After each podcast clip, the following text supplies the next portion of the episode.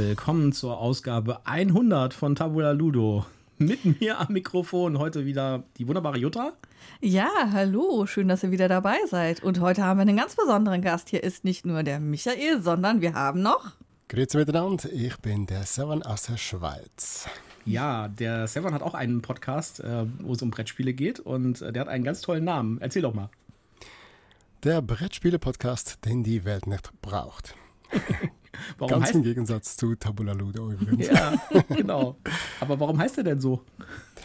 Ja, es gibt schon äh, sehr viele Podcasts, äh, Brettspiele-Podcasts vor allem. Und ja, da bin ich halt ein kleiner Fisch. Äh, hab gedacht, ich mache auch mal einen Podcast. Aber ob der tatsächlich jemand braucht, wusste ich da noch nicht. Und dann habe ich den halt kurzerhand so benamst. Der heißt jetzt immer noch so, obwohl es schon einige Leute gibt, die da ab und zu mal reinhören. Ja, in der Tat. Äh, ich zum Beispiel. Ja, und äh, der erste Kontakt ist ja so ein bisschen entstanden, als du ähm, ein Jubiläum hattest und aufgerufen hast, ob wir nicht äh, einen kleinen Beitrag leisten könnten zu deiner Folge. äh, Zum Jubiläum feiern. Und äh, da haben wir gedacht, wir revanchieren uns doch mal und holen dich in unseren Podcast rein. Genau. Du hast ja auch schon viel mehr Folgen als wir. Sehr viel mehr. Ja, 226 sind es jetzt gerade. Aber Wow. wenn ihr so weitermacht, dann überholt ihr mich. Ja, zwei, 2026 ungefähr. Ja, ja, ja. Nee, oder noch schneller. Ja, ja ich, also ich muss sagen, deinen Podcast höre ich ja super gerne, weil du hast so eine schöne Stimme. Und Mhm, äh, da kann man so schön richtig bei relaxen bei. Ja? Ich äh, mache mir den manchmal an und äh, mache irgendwas Stressiges, weil das, das, das holt mich dann wieder im, im Kopf dann wieder runter, sozusagen die ganze Zeit. Also muss ich sagen, äh, wirklich super. Ja, und ich finde auch die Mischung von deinen Themen äh, sehr gut. Was ich immer ganz besonders äh, gespannt bin, ist, wenn du wieder selber was gebastelt hast. Wie ist es denn dazu gekommen, dass du angefangen hast, äh, Brettspiele zu basteln bzw. zu modifizieren? Das letzte, was ich gesehen habe, war das Triketta, wo du ein Kartenspiel draus gemacht hast. Ja, genau.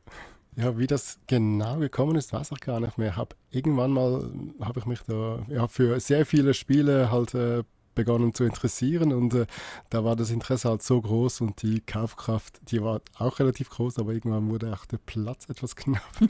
und ähm, auch vor allem für Oink-Spiele habe ich mich da äh, zu Beginn halt sehr viel, äh, also sehr fest interessiert und habe gedacht, hm, mal schauen, was da alles für Material mit dabei ist. Hm, eventuell könnte man ja da äh, eigene so, solche Spiele mal selber irgendwie basteln, mal schauen, was ich alles irgendwie zusammenbringe und so. Und dann ist daraus immer mehr geworden und auch, auch über den Begriff Print and Play halt auch mal irgendwie äh, gehört und gesehen, dass es da auch viele Anbieter gibt, die solche Files halt äh, erstellen und verkaufen, halt eben auch über PNP Arcade oder so, aber oder Kickstarter, die das dann je länger, je mehr angeboten haben und da bin ich halt ja, mittendrin und nicht nur dabei. Das heißt, du bietest auch äh, Sachen als Print and Play irgendwo an? Äh, zum Verkaufen? Nein, gar nicht. Nee, Okay. nee. Nee, ich mache bloß Werbung. ah, übrigens, ich habe den äh, Werbehinweis vergessen. hä? Oh, den doch bitte stimmt. noch. Ah, der obligatorische. Werbehinweis. Wow, vor, ja. lau vor lauter hunderte Folge.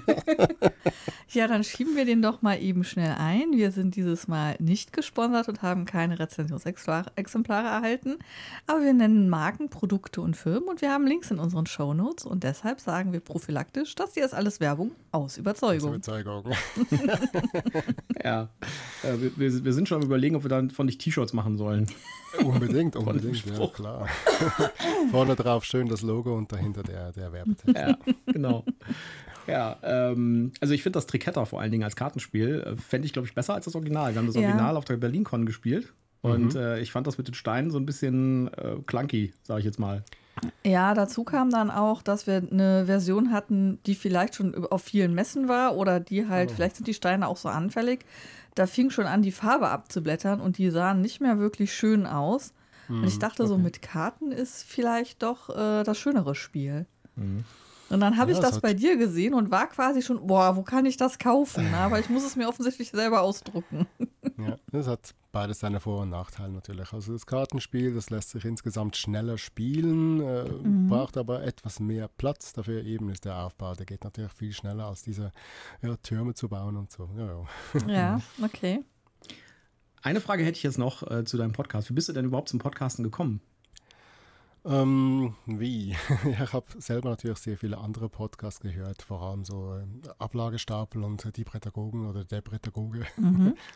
und ähm, ja, weil ich halt eben zu der Zeit sehr viele Spiele halt gekauft habe und selten mal gespielt wurde, die, also die Spiele selten gespielt wurden und ich halt doch einen großen Rededrang habe und nicht ständig meiner Frau zutexten wollte, habe ich gedacht, ja, wieso mache ich nicht selber irgendwie, ja, stelle ich nicht selber was online und habe da mal versucht, eventuell was mit YouTube, aber das habe ich dann ja schnell mal weggelassen. Und gedacht, ja, Podcasten vermutlich, ja, könnte ich mal probieren. Ein Mikrofon habe ich eh zu Hause und habe dann da mal so kurz eine Probeaufnahme gemacht, die ich dann auch dem Nico Wagner, dem Pädagogen, halt äh, zugeschickt habe und gesagt, ja, das geht eigentlich schon, kann man so gehen lassen und habe dann mal begonnen halt ja, Webseitennamen und so, Logo, irgendwas zu organisieren und habe dann, ja, Record gedrückt und das Ganze mal gestartet.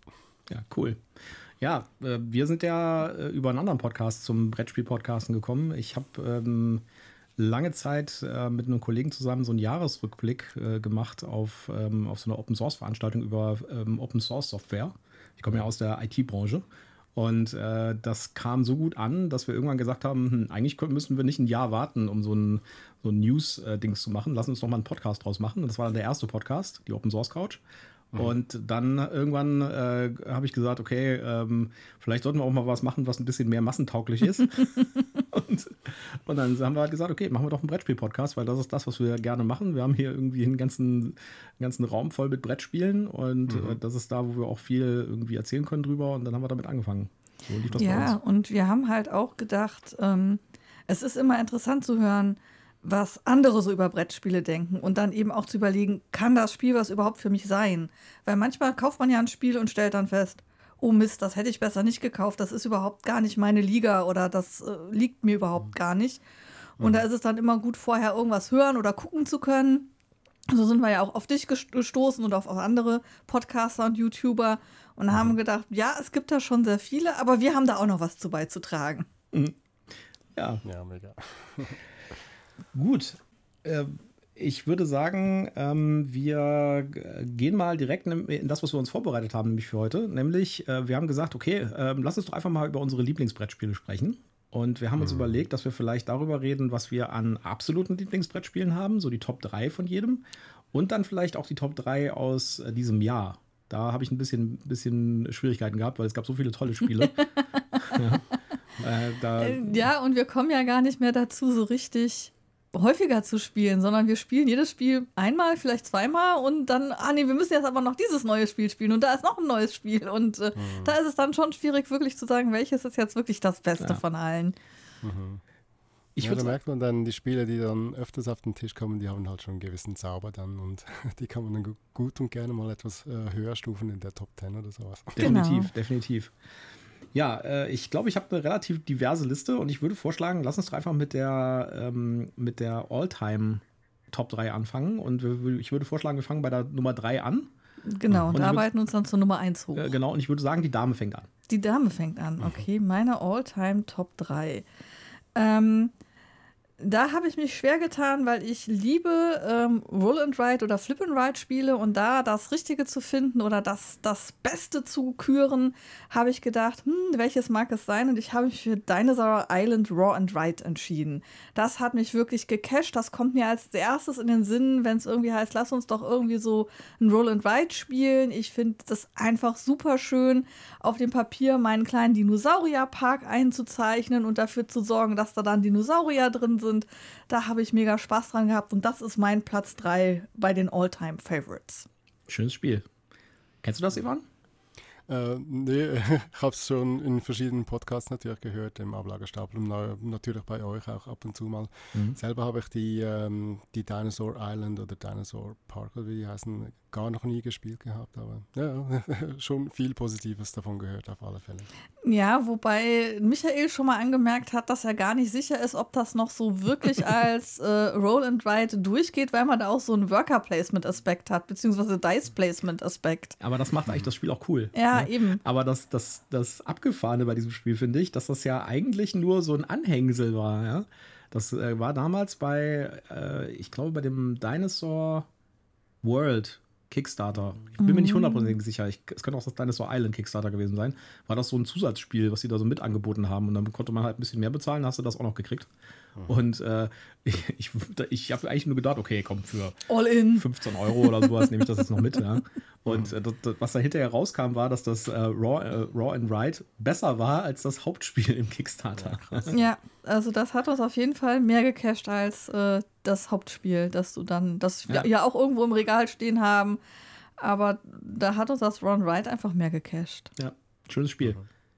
Fliegt so ein bisschen unterm Radar, finde ich. Ja. Ja. Ist aber auch lange Zeit schwer zu kriegen gewesen, weil es dann nach dem Kickstarter dann erstmal gar nicht so auf dem Markt war. Und ich weiß noch, dass ich unbedingt meine eigene Version haben wollte und dann ähm, hatten wir endlich einen Shop gefunden. Ich habe es mir bestellt und das war dann das letzte Exemplar. Ja, dafür haben wir jetzt zwei Exemplare davon. genau. Nachdem wir das, zusammengezogen das sind. gibt es nur auf Englisch, oder? Das gibt es nur auf Englisch. Ja. ja. Aber muss man sagen, der Publisher äh, hat da ziemlich Arbeit reingesteckt. Es gibt sogar eine, Pandasaurus, ja. Pandasaurus, genau. Es gibt sogar eine App, mit der man Mhm. äh, quasi die, den, den Zettel, äh, den man ausfüllt, also das, äh, Das der- Papier. den Write-Aspekt äh, in der App machen kann. Und die ist echt gut gemacht. Ja. Ja. Da ist man also auch auf dem Weg, sich vom Papier zu verabschieden. Also Sehr äh, cool. wer, wer da Interesse dran hat, an so einem hybriden Dice Placement, Worker Placement, äh, Raw, and, Raw, and, Raw and Write, Ja. äh, Roll and Write, der geht da auf jeden Fall keinen falschen Weg, wenn er sich das mal anschaut. Leider tatsächlich, also das, ich verstehe auch nicht so richtig, warum es das nicht in Deutsch gibt. Mhm. Weil das ist das, meiner Meinung nach, das perfekte Spiel, was so ein, das ist ja auch relativ kurz, ja. Das könnte man auch als Familienspiel noch bezeichnen. Also, warum sich da kein deutscher Publisher findet, Wahrscheinlich wieder irgendjemand zu faul, die Übersetzungen auf den Karten zu machen. Weil ein Ja, paar Texte gibt Feuerland es ja schon. das ganze Dinosaur-System haben sie doch unter sich. Wieso sie? Also wieso, dass der Feuerland nicht was macht? Habe ich jetzt auch Ja. nicht verstanden. Oder noch nicht gehört zumindest. Hm. ja, ein bisschen seltsam. Vielleicht hört uns Feuerland ja und lässt sich inspirieren. Gut, dann würde ich sagen, äh, Sevan, äh, machst du weiter mit deiner äh, Top 3? Mhm. Also muss da hier noch etwas ausholen. Wenn man mich vielleicht etwas länger kennt, da weiß man, dass, dass ich gar keine Top-Listen habe, geschweige denn zwei. also vom aktuell, von aktuellem Jahr oder All Times. Aber äh, als ich dann eben, ich habe mir da mit der gewissen Zeit, habe ich, ich habe ja immer euch etwas gehört, Podcast gehört und habe gesehen, ah, die 93, die 94. Es könnte sein, dass sich jetzt die, Jutta und Michael mal melden. Vielleicht möchten sie auch noch irgendwelche Gastbeiträge haben und haben mal äh, ja, begonnen zu überlegen, was ich denn für euch noch darbieten könnte. Ein Hip-Hop-Rap? Nee, aber mit Hip-Hop habe ich nichts am Hut oder Poesie. Nee, bin höchstens ein Poet, aber kein Poet. Ähm, und dann, als ich dann eure, eure, eure Twitter-Nachricht bekommen habe, habe ich gedacht, ah, jetzt ist es soweit. Was wollen Sie von mir? äh, sei doch bitte Gast in, in unserem Podcast. Oh, damit habe ich gar nicht gerechnet. Also was für eine Ehre. Und äh, also hier mein Geschenk an euch. Zwei Top 3s. Super. Oh, Ähm, danke schön. Wir fühlen uns sehr geehrt, dass du extra für uns eine Topliste erstellt hast. Ja, die Ehre ist ganz meinerseits. Also ähm, von meinen All-Time-Favorites habe ich schon einige Spiele, die ich halt äh, sehr hoch so ranken würde, wenn ich überhaupt was ranken würde. Mhm. Aber jetzt in einer speziellen Reihenfolge habe ich die jetzt gerade nicht. Und darum beginne ich einfach mal mit dem A wie Arboretum. Arboretum ist ein äh, Kartenspiel und ich mag eigentlich Kartenspiele sehr gern. Mein Podcast könnte schon fast heißen, der Kartenspiel-Podcast, den die Welt nicht braucht. Aber wir lassen es jetzt mal beim Brettspiel-Podcast. Arboretum ist eben so ein Kartenspiel, was zwei, äh, 2015 rausgekommen ist. Ähm, bei, keine Ahnung, Siemens Games ursprünglich, äh, im Deutschen bei Abacus, soweit ich weiß. Der Autor ist der Dan Cassar und bei Arboretum haben wir also ein Kartenmanagement-Spiel, äh, bei dem wir Baumkarten in einem Arboretum auslegen müssen. So Mhm. äh, ein Spatial Puzzle ist es schon fast. Wir müssen Baumkarten, äh, gibt es in verschiedenen Farben mit den Werten von 1 bis 8 und die müssen wir so nebeneinander, übereinander legen, also so an, jeweils angrenzend aneinander müssen solche Baumwege irgendwie hinlegen mit aufsteigenden oder absteigenden äh, Zahlenreihen. Ähm, das Ganze machen wir halt eben mit Handkarten, die wir zu, Beginn- zu Beginn des Spiels haben. Es sind so sieben an der Zahl. Und äh, jedes Mal, wenn wir am Zug sind, müssen wir Karten ziehen. Zwei Stück, entweder vom Nachziehstapel oder vom Ablagestapel von den Gegenspielern oder von uns selber, können wir wieder Karten auf die Hand nehmen. Danach müssen wir eine Karte in unser Arboretum legen. Und danach müssen wir eine Karte abwerfen auf unseren Ablagestapel. Hört sich alles äh, sehr simpel an, nur das Problem ist, dass am Ende des Spiels, wenn der Nachzugsstapel leer ist, dann äh, wird gewertet und werten kann man halt nur die Bäume, bei denen man äh, halt die Farben auf der Hand hat und zwar mit dem höchsten Zahlenwert auf der Hand. Also man muss sich annehmen, es gibt eben verschiedene Karten von 1 bis 8 pro Farbe und wenn man da die zusammen addierten Werte halt zusammen addiert von den Karten, die man hat, pro einzelne Farbe, ja, dann äh, qualifiziert man sich quasi, um, diesen, um diese Strecke zu werten, diese einzelnen. Ja, es macht eigentlich mega viel Spaß, weil es eben ein gewisses Puzzle hat, wie man die Straßen schön aneinander reiht. Die sind nicht nur vertikal und horizontal, nee, die gehen auch äh, übers Eck, äh, können sich die Wege äh, eigentlich vorziehen, was wirklich sehr viel Spaß macht. Aber das Spiel kommt noch mit einem großen Lock- und Bluff-Aspekt, bei dem man halt die Gegenspieler richtig mit Karten, die man auf den Ablagestapel irgendwie legt, äh, noch locken kann, dass sie die falschen Farben nehmen, dass man selber halt möglichst viele Zahlenwerte von der Farbe, die man werten möchte, noch auf der Hand behält, aber trotzdem halt die noch in den Weg einbaut, dass man möglichst hohe Punkte am Ende des Spiels bekommt. Also es macht extrem viel Spaß, ist ein, eigentlich ein einfaches Kartenspiel, aber ist extrem tief, was ich irgendwie an solchen Spielen halt super beeindruckend finde. Arboretum meine Top 3 oder 1 oder 2? Entscheidet selber. ja, ich gucke gerade hier in ganz große Augen bei Jutta, mhm. weil der, das ist nämlich genau die Typ Spiel, das der die Jutta total toll findet und äh, das Design findet sie, glaube ich, mhm. auch ganz toll. Ich habe das tatsächlich schon mehrfach gesehen und ich finde, diese Baumkarten sind wunderschön mit diesen Bäumen mhm. in unterschiedlichen Farben. Und ähm, es hat, ich weiß gar nicht so genau, warum es noch gar keinen Weg in mein Regal gefunden hat. Irgendwie hat es den Weg noch nicht hierher gefunden. Aber ich bin mhm. schon mehrfach drumherum geschlichen. Ja, würde ich absolut mal anschauen, falls du irgendwie mal die Möglichkeit dazu hast. Oder natürlich gerade holen. Also, also teuer sollte es nicht sein. Es gibt da eine alte und eine neue Version. Die neue ist illustriert von Beth Sobel. Die mhm. habe ich selber leider nicht, aber die kommt mhm. noch mit so Glitzerkarten her.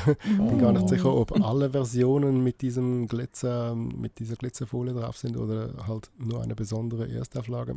Ja, müsste mal schauen, was ihr da in die ja, Hände Ich werde das im Auge behalten. Mhm. Die Haushaltskasse schrumpft gerade. Nee, komm, ein Kartenspiel. das kostet ja nicht die Welt. So, meine Top 3 All-Time ist Everdell. Ich habe ein bisschen mit mir gerungen, ob ich Everdell oder Twilight Struggle auf die drei tue. Mhm. Aber ich habe mich dann für Everdell entschieden, aus einem bestimmten Grund, zu dem wir später noch kommen. ich meine, Everdell äh, kennt wahrscheinlich jeder oder hat es zumindest schon mal gesehen. Ja. Ist halt so ein klassischer Engine-Builder und hat mich eigentlich am Anfang überhaupt nicht so richtig angesprochen vom Thema her, weil das halt auch so ein Waldthema mit Waldtieren und sowas ist. Aber ich muss echt sagen, die Illustrationen und äh, die, die, ähm, also die, die, Kombination aus diesen absolut tollen Illustrationen mit diesen niedlichen Tieren und sowas mhm. da drauf und dieser liebevoll gemachten ähm, Auswahl von Materialien, die da mit drin sind und dann auch noch ein richtig robustes Spiel dabei, das ist echt wirklich eine, eine Leistung. Und ich äh, finde es ein bisschen traurig, dass das nie irgendwie beim Spiel des Jahres irgendwie gewürdigt wurde. Meine Vermutung ist ja, dass das, äh, dass das so ein bisschen ähm, so zwischen, das ist so ein bisschen durch die Cracks gefallen beim Spiel des Jahres, weil die deutsche Version kam nämlich damals mit dem Kickstarter schon. Und dann, und die war ganz schön schlecht, die deutsche Übersetzung. Und dann hat Pegasus das irgendwann genommen und es nochmal ins Deutsche übersetzt, aber dann war die deutsche Version ja schon quasi erschienen mit dem Kickstarter früher. Und äh, also ich glaube, das ist einfach so ein bisschen durchgefallen, das Ganze. Das kann gut sein. Ja, trotzdem ein absolut wunderschöner Engine-Builder, äh, super toll illustriert, äh, super robust und ausgewogen bei den, äh, bei den Mechanismen und sowas. Ähm, absolut Top-Materialien, auch schon in der, in der Grundbox. Ja, es gibt ja noch die. Bis auf den Baum, auf die, über den hast über du geflucht. Den wollte ich gerade noch gleich zu sprechen bekommen. Ja. Äh, also wirklich tolle Materialien. Muss ein bisschen aufpassen mit dem Spiel, dass man die, äh, dass man die, die die Beeren zum Beispiel. Nicht versehentlich ist. Nicht versehentlich ist. die sehen nämlich aus wie Gummibärchen. Ja. Äh, ist nicht so schlimm wie bei, äh, bei, bei Honey, ähm, Honeybus. Honeybus, ja, da sieht es ja. wirklich aus wie Gummibärchen, aber es ist trotzdem gefährlich. Und äh, ja, das Einzige, was tatsächlich ein bisschen problematisch für mich ist, ist dieser Baum. da ist halt so ein Pappbaum dabei, den man aufbauen muss und dann legt man irgendwelche Dinge auf diesen Pappbaum der ist eigentlich fürs Spiel nicht wirklich nötig. Ja? Also man kann, man könnte die Sachen auch einfach aufs Brett legen. Und das haben sie tatsächlich in einer der Erweiterungen, ist dann auch tatsächlich ein extra Brett dabei, wo man den Baum weglassen kann und einfach die Sachen quasi auf den Tisch legt. Und dieser Baum ist halt Meinung nach Katastrophe.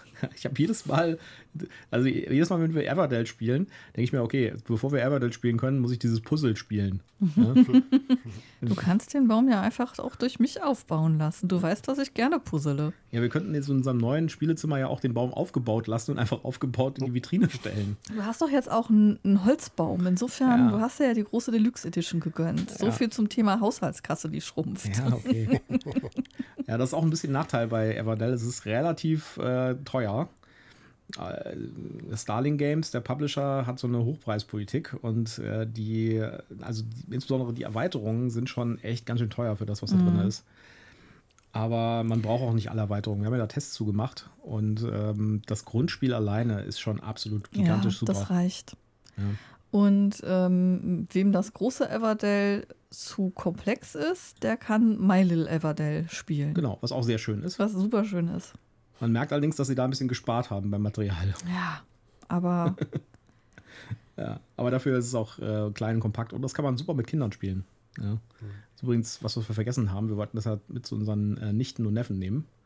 Ja, aber war ja eh keine Zeit. Ja. wir haben auch vier andere Spiele mitgenommen, die wir gespielt haben beim letzten Mal. Ja, Everdell, super Spiel. Äh, kennst du das, Sevan? Hast du das schon mal gespielt? Ich habe es mal auf der App gespielt und empfand es irgendwie als langweilig. Aber also ich muss gestehen, ich habe es auch ein, zwei Mal auf der App gespielt und da fand ich es auch nicht so packend. Hm, also es okay. ist was anderes, wenn du es auf dem Tisch hast. Mhm.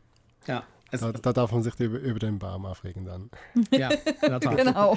Ich meine, dafür hat es natürlich auch eine gewisse Tischpräsenz. Ja? Es, mhm. hat halt wirklich schön anzusehen, wenn der Baum mal da ist. ja, Also, also ganz ehrlich, über den Baum aufregen tut sich nur jemand, der ein Problem damit hat. Hm fünf Pappteile vernünftig ineinander zu stecken. Oder aber, wenn man halt tatsächlich äh, zu viert spielt und dann halt so richtig verteilt um den Tisch sitzt, mhm. dann hat halt einer den Baum im Sichtfeld. Das ist vielleicht auch unglücklich. Aber solange man das nur zu dritt oder zu zweit spielt, ist der Baum kein Störfaktor. Mhm. Außer beim Aufbauen.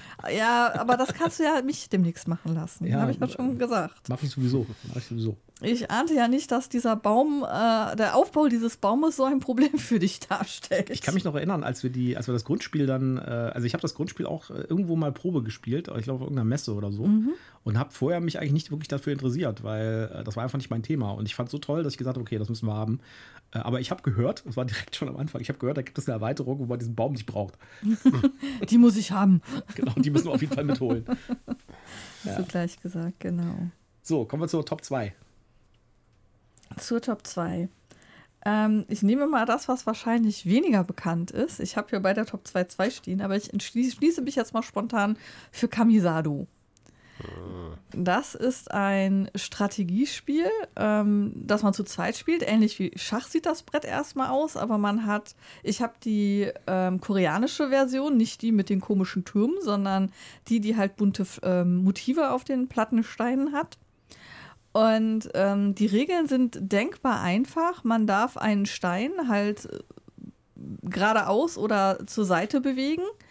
Und ähm, aber man muss halt aufpassen, ähm, welchen Stein man bewegt, weil es wird von dem Gegenüber entschieden, welchen Stein man bewegt. Weil immer da, wo man den Stein bewegt hat, muss der andere dann auch seinen Stein bewegen.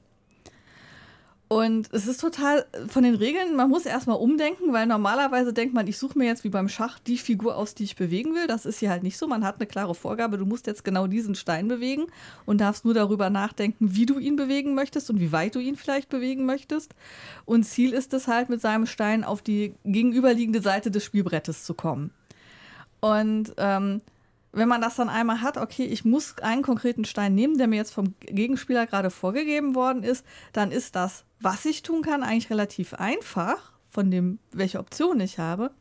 Aber die strategischen Folgen, die sich daraus ergeben und eben vorzudenken, wo bewege ich mich jetzt hin, damit ich dann vielleicht im nächsten Zug ihn, meinen Gegenspieler verleite, diese oder jene Position freizuräumen, damit ich weiterkomme, das fand ich so spannend und ich habe das auf der Spiel doch vom ähm, von einem der, der Hersteller erklärt bekommen und habe da eine Partie gespielt und ich war total gecasht Michael ist völlig verwirrt, weil ich eigentlich diese Zweier-Strategiespiele, die so in Schachrichtung gehen, eigentlich überhaupt nicht mag, aber das Spiel äh, gefällt mir sehr gut. Ich habe alles versucht mit Jutta. Ich habe ja die besten zwei Spieler abstrakten Spiele hingelegt und sie fand die alle doof. Und ausgerechnet das fand sie super. Ja, das gefällt mir. Ja. Und das gefällt mir auch immer noch. Das spiele ich auch hin und wieder mit meiner Mama ganz gerne. Die hat da auch Spaß dran gefunden. Und ähm, das ist auf jeden Fall einer meiner Ohr-Favorites, der nie ausziehen wird. Ja. Ist Sehr auch, coole Wahl, ja. ja. Ist, äh, ist irgendwie, äh, kommt von einem Verlag, der nur dieses eine Spiel hat, wenn ich das richtig sehe, ne? Ja, nur dieses eine Spiel in verschiedenen Ausführungen. ja, aber wir, in tausend gucken, verschiedenen Ausführungen. Wir gucken immer mal wieder, ob sie nochmal die Reiseversion irgendwie auf den Markt schmeißen von der koreanischen Version, aber die ist im Moment nirgendwo zu kriegen. Ja, und die sind auch auf allen Messen, ne? Also ja. ähm, auf allen Messen, auf denen wir waren. Jetzt BerlinCon waren sie nicht, aber sonst auf der Spiel doch äh, sehen wir die jedes Mal. Wir haben sie auf der, der Spiel, sind sie auch jedes Mal mit ihrem Stand. Ja.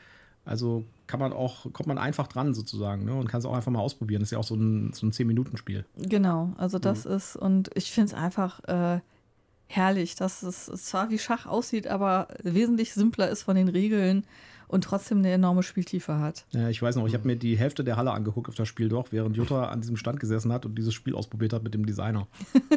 Krass, ja. ja, das habe ich auch noch hier stehen, aber von hoch halt die Version, ja. Mhm. Ah, okay. Mhm. Gut, dann würde ich sagen, Sie waren mit deiner Top 2. Ja, bei mir geht es auch gleich weiter mit einem abstrakten Zwei-Personen-Spiel und zwar diesmal aus der GIP-Reihe.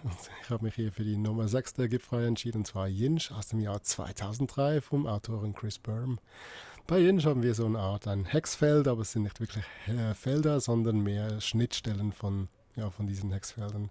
Auf den Schnittstellen bewegen wir uns hin und her. Es gibt halt äh, Ringe in der eigenen Farbe und es gibt äh, Steine in der eigenen Farbe, aber die sind äh, halt zweiseitig. Auf der einen Seite sind sie schwarz, auf der anderen Seite sind sie weiß.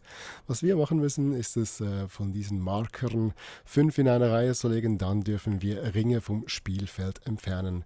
Fünf Ringe hat jede Person auf dem Spielfeld. Wenn wir es schaffen, drei von unseren Ringen zu entfernen, dann haben wir das Spiel gewonnen. Geht im Prinzip so, dass man halt so jeweils, also zu Beginn des Spiels mal die fünf Ringe auf dem Spielfeld, äh, Spielfeld verteilt. Falls man noch nicht weiß, wie das Spiel geht, kann man es irgendwo halt ja, großzügig auf dem Spielfeld verteilen. Sage ich auch, wenn ich da die Regeln beibringe, ja, leg's mal hier hin, leg's mal dahin. Mhm. Einfach nicht zu nah nebeneinander, dass sie sich nicht irgendwie im Weg stehen.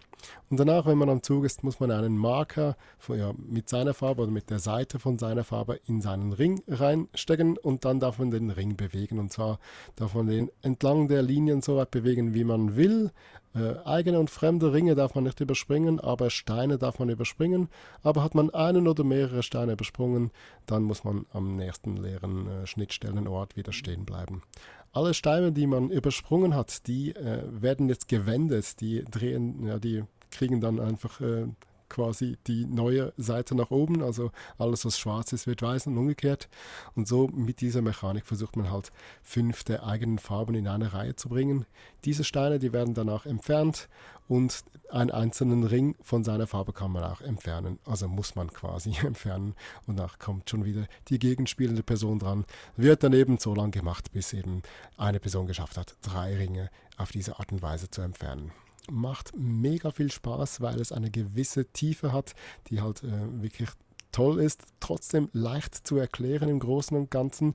Und ähm, man kann auch da gut und gerne mal gegen Anfänger verlieren, was mir gegen meinen Sohn mal passiert ist. Ich war da etwas ähm, ja, hochmütig. Ich habe gedacht, ja, ja, allzu schnell will ich dagegen nicht, gegen ihn wohl nicht verlieren, aber es ging dann ruckzuck und, und er hat bereits drei Ringe auf die Seite gelegt. Ja, Jinsch von der GIF-Serie vom Autoren Chris Berm. Nice. Das hört sich auf jeden Fall auch sehr cool an. Habe ich noch nicht gehört, ehrlich gesagt. Habe ich auch noch nicht gesehen. Das äh, mhm. hört sich aber an wie ein Spiel, das wir uns auf jeden Fall mal angucken sollten. Das äh, ich sehe schon, das, das bringt hier total viel. unsere, unsere Liste von Sachen, die wir uns angucken müssen, wird immer länger. ja, äh, ich muss noch mal schreiben, wie schrei fragen, wie schreibt sich das denn konkret? J -I -N ah, y. Nein, Y-I-N-S-H.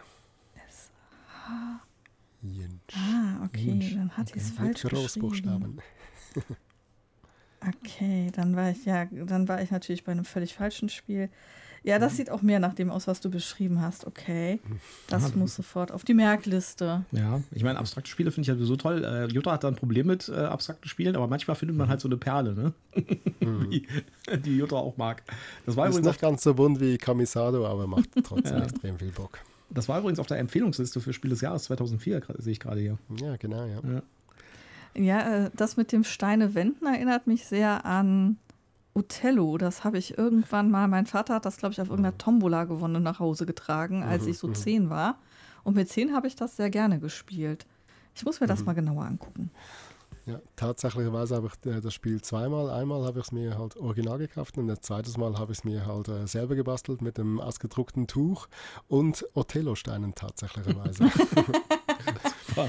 Ja, ausgedrucktes Tuch, dann kann man das natürlich auch super cool äh, wie so ein Beutelchen zusammen machen und in den Koffer oder in die Tasche stecken und transportieren. Ja, ganz genau, ja. ja. ja das Tuch selber ist so eine Art ein Ultimate GIF-Board, bei dem halt mehrere GIF-Spiele auf diesem Tuch gespielt werden können. Ganz, mhm. cool. Ganz einen speziellen Ausdruck, ja. Das ist ja nice. Okay. So, meine Top 2 ist Scythe. Äh, das war relativ klar. Ich glaube, meine Top 2 und meine Top 1, äh, wer hier meinen, den Podcast öfters hört, weiß schon, was da drauf sein wird. Meine Top 2 ist auf jeden Fall Scythe. Ich ähm, habe dieses Spiel, glaube ich, zum ersten Mal ist mir das nur am Cover aufgefallen. Ja, weil ich spiele ja schon so ein bisschen, auch gerne mal so ein bisschen auch historische Spiele und auch Spiele, die ein bisschen irgendwie so ein ähm, so einen historischen Hintergrund haben. Und das hat zwar keinen historischen Hintergrund, im Gegenteil, das ist eher so Steampunk-Fantasy-mäßig, aber es hat so ein Cover, was so äh, zum Style von so historischen Spielen passt. Mhm. Und äh, das ist, glaube ich, ähm, also das ist einerseits das eine coole Sache an Scythe, das Design, ja, dieser, dieser, äh, das ist von so einem Künstler, ja, Jakob. mit den Maschinen, ja. Genau, ähm, und äh, die, das ist, auf der einen Seite ist das ein, ein echter Hingucker bei diesem Spiel, auf der anderen Seite ist es auch sowas, was viele Leute abschreckt, sag ich jetzt mal. ja? Weil wenn man die Box sieht, denkt man, ach du Gott, das ist so ein super komplexes äh, Kriegsspiel oder sowas, so ein Wargame oder sowas, ja. Da ist auf jeden Fall ui, ziemlich viel Material drin, das ist bestimmt super komplex. Ja, und was tatsächlich da drin ist, ist eigentlich ein, äh, ein Worker-Placement-Spiel mit äh, ganz vielen verschiedenen Aspekten und ist eigentlich so, so eine Art Hybrid von, von Mechaniken. Und wir kommen da nachher auch nochmal auf ein anderes, was so ähnlich ist. Äh, da ist also Worker Placement drin, da ist Deckbuilding drin, da ist Exploration drin. Also man läuft über so eine Hexfeld-Map und, äh, und kann halt da Karten aufdecken, wo dann irgendwelche Entscheidungen getroffen werden müssen, also auch ein bisschen Story drin ist. Dann ähm, ist es auch ein bisschen Konfliktsimulation. Also man kann auch gegen andere Spieler kämpfen in Scythe, aber mhm. das ist nicht der Kern des Spiels. Man kann komplette Partien machen, ohne dass man kämpft. Und das ist auch normalerweise angeraten, sage ich jetzt mal, weil das Kämpfen bringt einen nicht weit bei dem Spiel. Ja. Und äh, es ist aber ganz viel Ressourcenmanagement, Handmanagement. Äh, es ist äh, ganz viel so ähm, Pick-up and Deliver auch Aspekte drin. Also es hat ganz, ganz viele so, so ein Hybrid aus ganz vielen verschiedenen Mechaniken und das macht das ganze Spiel so so schön, weil man kann sich quasi aussuchen, auf welchen Aspekt man sich jetzt konzentrieren möchte. Ja? Und äh, es gibt auch ganz viele Möglichkeiten zu gewinnen. Und es gibt auch keine Siegpunkte oder sowas, sondern es gibt da so äh, Achievements, die man quasi erreichen muss. Also man kann zum Beispiel, wenn man viel explorieren will und dann diese, diese Abenteuermarker einsammelt, wenn man dann so und so viel von diesen Markern hat, bekommt man einen Stern auf die, auf die Leiste für die, äh, für die Achievements, also für die erreichten Erfolge. Und äh, dann kann man zum Beispiel sowas machen, wie wenn ich irgendwie alle meine, meine Fahrzeuge upgrade und meine Leute upgrade und sowas, dann, wenn ich die alle Up Upgrades gemacht habe, kriege ich auch einen Stern. Und der Erste, der eine bestimmte Anzahl von Sternen, ich glaube es ist sechs, äh, hat, der gewinnt das Spiel, beziehungsweise dann ist das Spiel vorbei. Und, äh, genau, weil es ist nicht gesagt, dass der gewinnt. Ja, da wird nochmal nachgerechnet und so. Ja, dann, äh, alle haben nochmal einen Zug und sowas. Also es ist einfach ein schönes Spiel ist natürlich schon ein abendfüllendes Spiel. Also mhm. man spielt da schon relativ lange dran. Aber ähm, es ist so ein Spiel, wo man sagt, okay, das sieht saumäßig komplex aus, ist es aber eigentlich gar nicht. Und es ist auch relativ einfach zu erklären. Und es hat trotzdem so einen dermaßen Spieltiefe und Spielreiz, dass es wirklich einfach nur ein Fest ist, finde ich. Also es macht einfach Spaß, das zu spielen. Und äh, das kommt tatsächlich bei uns auch öfters auf den Tisch. Wir haben das schon ein paar Mal rausgeholt. Und ähm, ja, es ist halt auch kein super komplexes Spiel. Ne? Also auch da muss man ein bisschen aufpassen. Wenn man das aufmacht, ist da so ein Buch drin mit den Regeln. ja. ja. da muss man ein bisschen aufpassen, wenn man das jemandem neu vorstellt, dass der nicht äh, weggelaufen ist, bevor er begriffen hat, dass es gar nicht kompliziert ja. ist. Und äh, je nachdem, wie man halt äh, die, die, das Artwork findet oder auch die Welt da findet, äh, mhm. da muss man halt ein bisschen unter Umständen Überzeugungsarbeit leisten. Aber da ist einfach ein tolles Spiel drin. Ja. Scythe, tolles Spiel. Ganz außergewöhnlich, finde ich. Hast du das schon mal gespielt, Sevan? Ja, auf der App habe ich es ab und zu mal gespielt, hat auch Spaß gemacht. Äh, ja. Leider habe ich nicht die passende Gruppe dazu, dass ich es mir jetzt äh, selber zulegen müsste, wollte. Von dem her ist es nur bei der App geblieben. Ja, also was bei uns dann auch schon mal auf den Tisch kommt, gerade wenn die Kids äh, in der Nähe sind, äh, ist das My Little Size, wo man dann anstatt um Areale zu kämpfen, äh, Kuchenschlachten machen kann. Und genau. wer dann eine Kuchenschlacht gewonnen hat, der kriegt dann eine Trophäe. Und ähm, wer Äpfel gesammelt und abgeliefert hat, kriegt eine Trophäe. Und wer Kristalle gesammelt hat und abgeliefert hat, kriegt eine Trophäe. Und ähm, das spielen tatsächlich alle äh, Kids äh, super gerne mit. Also ähm, Michael hat da äh, zwei Nichten und einen Neffen in unterschiedlicher Alterskategorie und mittlerweile ist die Annika auch so weit mit ihren sieben Jahren, dass sie da begeistert mitspielt. Ja, ich sag mal Kuchenschlacht. Lass ja, uns Kuchenschlacht genau. spielen. Oh nein, du kannst jetzt nicht schon deine vierte, deine vierte Trophäe gewonnen haben. Ich muss doch noch eine Kuchenschlacht machen. ja. Das war übrigens auch noch ein Print-and-Play-Projekt. Äh, es hat ja mit My Little Pony hat es ja zuerst mal begonnen und dann äh, hat sich da Stonemaier Games dafür interessiert, dass sie das selber rausbringen halt, aber mit einer anderen Lizenz, weil mhm. ja, My Little Pony hat da nicht ganz gepasst und dann gab es diese Dateien auch nicht mehr zum Downloaden mhm. für das My Little Pony Spiel. Ich habe es noch irgendwo auf dem Ordner, aber selber gebastelt habe ich es bis jetzt noch nicht. ja kommt auf jeden Fall super an bei den Kids bei uns. Ja. Das äh, ist ein Highlight. Es liegt auch äh, ganz oben auf dem Stapel, weil es immer als erstes runtergeholt wird. Ja, ja, cool. ja schönes Spiel. Und äh, auch noch zu sagen, es gibt für, für Scythe auch ein paar Erweiterungen. Und die Erweiterungen sind, äh, also ganz oft habe ich bei so Erweiterungen immer so das Gefühl, dass es irgendwie so mehr Fluff als äh, tatsächlich Inhalt. Und bei den Scythe-Erweiterungen macht es wirklich Sinn, die, die Erweiterungen zu holen. Also da kommt, äh, da kommt halt, äh, da kommen halt wirklich relevante neue Spielaspekte mit rein. Und mit der dritten Erweiterung gibt es sogar eine Kampagne, wo mhm. man so eine Story durchspielt. Mhm. Also wirklich toll. Haben sie sich wirklich viel Arbeit gemacht. Ja, und das Material ist natürlich krass. Ja, also Wahnsinn, finde ich. Gut, dann kommen wir zu Platz 1. Ja, mein Platz 1 ist äh, das erste größere Brettspiel, mit dem ich dann wirklich nach meiner langen Abstinenz eingestiegen bin. Ich habe ja ganz lange keine komplexeren Brettspiele gespielt, weil mir einfach auch die Leute dafür gefehlt haben. Und dann kam Michael in mein Leben und auf einmal durfte ich Brettspiele spielen, so komplex wie es nur geht. Und das erste, mit dem er mich gelockt hat ähm, und das er mir dann auch gleich beim ersten Geburtstag geschenkt hat, war Rajas of the Ganges. Und das ist immer noch äh, der Sieger der Herzen bei mir. Ähm, das hat so einen Feel-Good-Aspekt. Das ist ein Worker-Placement, ähm, wo ich eben versuche, ähm, meinen eigenen Garten möglichst schön zu gestalten und äh, möglichst viele Punkte natürlich zu sammeln. Ähm, es, es, spielt in diesem indischen äh, äh, Bereich. Es hat äh, dementsprechend eine entsprechende äh, Grafik mit äh, super schönen Würfeln, äh, die ich eben einsetzen kann. Und ähm, einem kleinen Pappelefanten, den man zusammenbauen muss. Und es ist super, super schön. Und ähm, wenn mich jemand irgendwie fragen würde, was möchtest du spielen? Also Ratchas of the Ganges wäre immer mit dabei. Ähm, das spiele ich halt wirklich super gerne. Ja, schönes Spiel. Ist auch, also auch so ein, so ein, so ein klassisches, also ich würde sagen, so ein klassisches Eurogame, ne, irgendwie. Ja. Ja, also finde ich, find ich super. Wir haben ja so eine indische Freundin, mhm. die, äh, die ich über die Arbeit kennengelernt habe und mit der wir jetzt schon seit Jahren befreundet sind.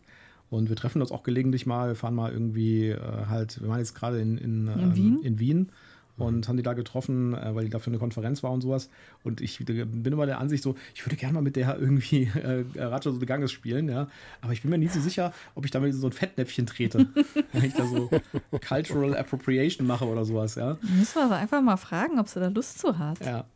Es gibt ja, ja auch noch. Ja äh, schon, vielleicht kennt sie es schon, ja. ja. Es gibt ja auch die kleine Variante äh, Rajas of the Ganges Dice Charmers, die finde ich auch sehr charmant. Das ist im Grunde genommen das klein, gleiche Spiel, ein bisschen runtergedampft und dann malt man eben die Dinge, die man bei dem großen Spiel mit kleinen Markiersteinen irgendwo abträgt, malt man da eben entsprechend auf ein Blatt Papier ein. Und ähm, das ist eine gute Alternative, wenn man gerade nicht das große Spiel rauspacken kann oder mitnehmen kann. Mhm. Mhm ist auch von, äh, von den Roll and Ride Konversionen, finde ich, eine von den deutlich besseren. Ja, also es gibt ja, ja ganz viele so äh, Konversionen, wo es halt irgendwie von einem großen Spiel nochmal ein Roll and Ride gibt. Und bei Ratchet und Ganges ist das ein richtig cooles, ein richtig cooles Roll and Ride draus geworden. Mhm. Und selbst der Pappelefant ist dabei. ja, selbst der Pappelefant ist dabei. okay. Äh, Sevan, deine Top 1. Jawohl, wieder ein Zwei-Personen-Spiel und diesmal von Uwe Rosenberg aus dem Jahr 2014 kommt das tolle Patchwork. Ich liebe Patchwork in all seinen Versionen. Wir haben hier ein Plättchenlegespiel, bei dem wir halt die Polyomino-Tiles in einem Kreis ausliegen haben. Wir dürfen uns immer die nächsten drei davon nehmen. Da gibt es eben so einen Pöppel, der uns angibt, welches das die nächsten drei Teile sind. Die bauen wir dann in unsere ja, Steppdecke rein. Also die werden da irgendwie so reingenäht.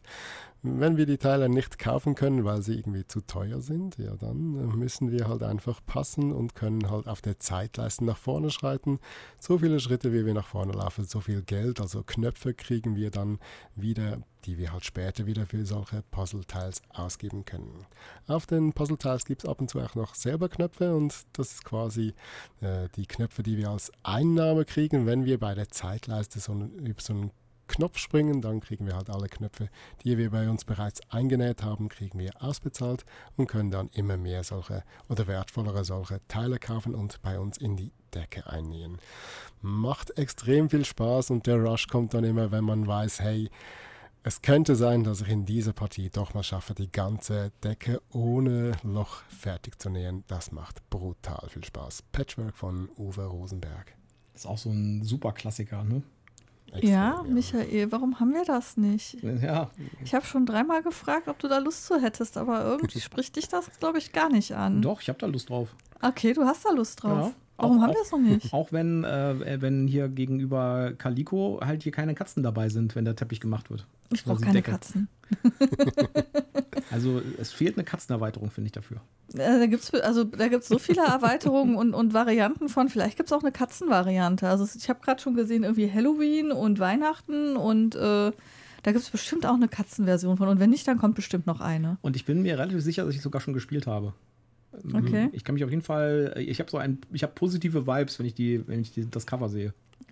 Das, das, das, oh, oh, okay. Wird sofort bestellt. Aber sonst äh, von Azul habt ihr ja auch die, äh, die Schokolade-Version, oder nicht? Genau, ja, genau. Ja, ja genau. Da gibt es eben auch hier die, die Valentine's, Day, Valentine's Day Edition mit äh, ja, Pralinenboxen, die man halt so füllen kann. okay. angucken. Von dann muss ich mir alle Varianten angucken und dann überlegen, welche ich haben will. Definitiv, ja. ja. Okay. Dann Was ist denn deine Top 1, Michael? Meine Top 1 ist, und nicht ah. überraschend, Pandemic. Ja, wie hätte es gedacht? Pandemic. Ja. Hast und du denn eine Pandemic-Variante, die du äh, auf die Top-Liste setzt? Weil Pandemic gibt es ja viele. Nee, ich finde, Pandemic ist wie Pizza. Selbst wenn es schlecht ist, ist es noch ziemlich gut.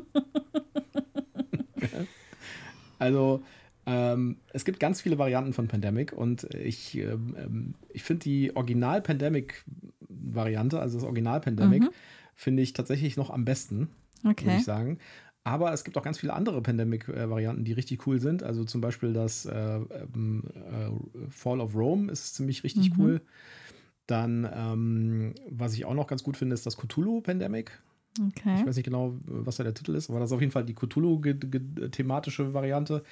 Was wir nicht so toll fanden, war die Version mit Star Wars die nee, jetzt ja letztes Jahr rauskam. Die hat für mich nicht funktioniert. Nee, die hat für mich auch nicht funktioniert. Ich mag ja das, das kleine, das Hot Zone ähm, genau. besonders äh, gerne. Und das Hot Zone, ich glaube, das habe ich schon so oft verschenkt. Mhm. Das ist so, so ein Standardgeschenk. Wenn man irgendwie nicht weiß, was ich schenken soll, dann kriegt, der, dann kriegt derjenige oder diejenige aber so ein Pandemic Hot Zone. ja? Weil man muss ja die, man muss die, die guten Sachen weitertragen. Ja? Äh, Pandemic ist ein kooperatives Spiel, das heißt, man spielt zusammen und verliert zusammen. Und das war auch einer der Knackpunkte bei Pandemic, bei mir am Anfang. Also, Pandemic war eigentlich das Spiel, was mich zum Brettspielen wiedergebracht hat. Also, zum so ein bisschen mhm. also aufwendigeren Brettspielen. Äh, ich kann mich noch erinnern, dass wir das in der Firma gespielt haben. Vor bestimmt 15 Jahren, 20 Jahren, mhm. irgendwie sowas, ja. Und wir hatten so einen Brettspielabend. Äh, ähm, da gibt es übrigens auch noch eine, eine, von diesem Brettspielabend gibt es eine Connection zu äh, den, ähm, na, Better Board Games? Zu Better Board Games. Ja. die äh, du mal beleben müsstest. Ja, die äh, da, da, bei Gelegenheit erzählen wir mal ein bisschen. heißt da, glaube ich. Genau. äh, da gibt es eine, eine, eine personelle Parallele zu, sozusagen. Ihr seid von dem gleichen Brettspieler angefixt worden. Genau. Ja, der kommt nämlich auch hier aus Bonn. Äh, auf jeden Fall, äh, das, das war so das erste Mal, dass ich mich erinnern konnte, dass ich wirklich irgendwie Schweiß auf der Stirn hatte bei einem Brettspiel. Mhm. Ja, wirklich irgendwie so, also man muss ja bei, bei Pandemic, ähm, macht man ja seine Züge ja, und muss über so eine Weltkarte laufen und äh, Seuchen bekämpfen und versuchen, die Heilmittel zu finden, indem man Karten sammelt in der richtigen Farbe. Ist eigentlich ein relativ einfaches Spiel, ja. Äh, und äh, dann zieht man von so einem Stapel am Ende seines Zuges immer äh, Karten, mit denen dann neue Seuchenwürfelchen auf das Brett kommen. Und wenn halt zu viele Seuchenwürfelchen auf dem Brett kommen, dann. Und zu einer bestimmten Stadt. Genau, dann verliert man halt, äh, weil man dann halt zu viele von diesen Würfeln auf dem Brett hat. Und äh, ich kann mich da an Partien erinnern, die wir in der Firma gespielt haben, wo wirklich so gesagt haben: so, verdammt, wir haben ja noch vier Karten liegen da noch in dem Stapel, ja. Bei einer von vier verlieren wir und bei drei von vier gewinnen wir. Ja wer zieht jetzt diese eine Karte, die wir da jetzt noch ziehen müssen, in, unserer letzten, in unserem letzten Zug. Weil wir wissen ganz genau, wenn jetzt äh, der nächste drankommt, haben wir alle äh, Heilmittel gefunden, dann haben wir gewonnen. Also, das hat so dermaßen Spannung erzeugt, dieses Spiel. Das war wirklich krass und das war für mich damals was komplett Neues. Es war auch für mich was komplett Neues, dass man Brettspiele halt kooperativ spielen kann und nicht nur gegeneinander. Mhm. Ja, und das hat mich irgendwie komplett eingefangen. Und das war so meine Initialzündung, muss ich sagen. Ich habe schon vorher Brettspiele gespielt, aber halt so wie jeder Brettspiele spielt, war also drei Stück im, im, im Schrank, ja.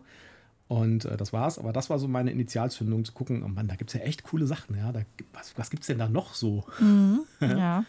Und, äh, das war bei mir Ratchet of the Ganges, dass das so ausgelöst hat. Boah, ich muss mal gucken, was es da sonst noch so für Spielmechanismen gibt, weil da ja so ein paar mehr drin waren. Äh, mit Worker Placement und äh, dann auch diese gegenläufigen Leisten. Das, das äh, war Ratchers of the Ganges, hat bei mir diesen Effekt gehabt, boah, ich muss gucken, was es da noch mehr auf dem Markt gibt, wie bei dir Pandemic. Ja. Wir haben noch so ein Pandemic-ähnliches Spiel, gleich nochmal in einer anderen Top 3. Mhm. Äh, da kommen wir gleich noch drauf. Sivan, du hast aber bestimmt auch schon mal Pandemic gespielt, oder? Ja, ja, schon. Ich mochte es auch sehr gerne, aber ich gehöre wohl zu den wenigen Leuten, bei der jetzt zum Beispiel äh, Pandemic Legacy halt genau das Gegenteil irgendwie bewirkt hat. Und danach hat es mir eigentlich gar keinen Spaß mehr gemacht. leider, leider.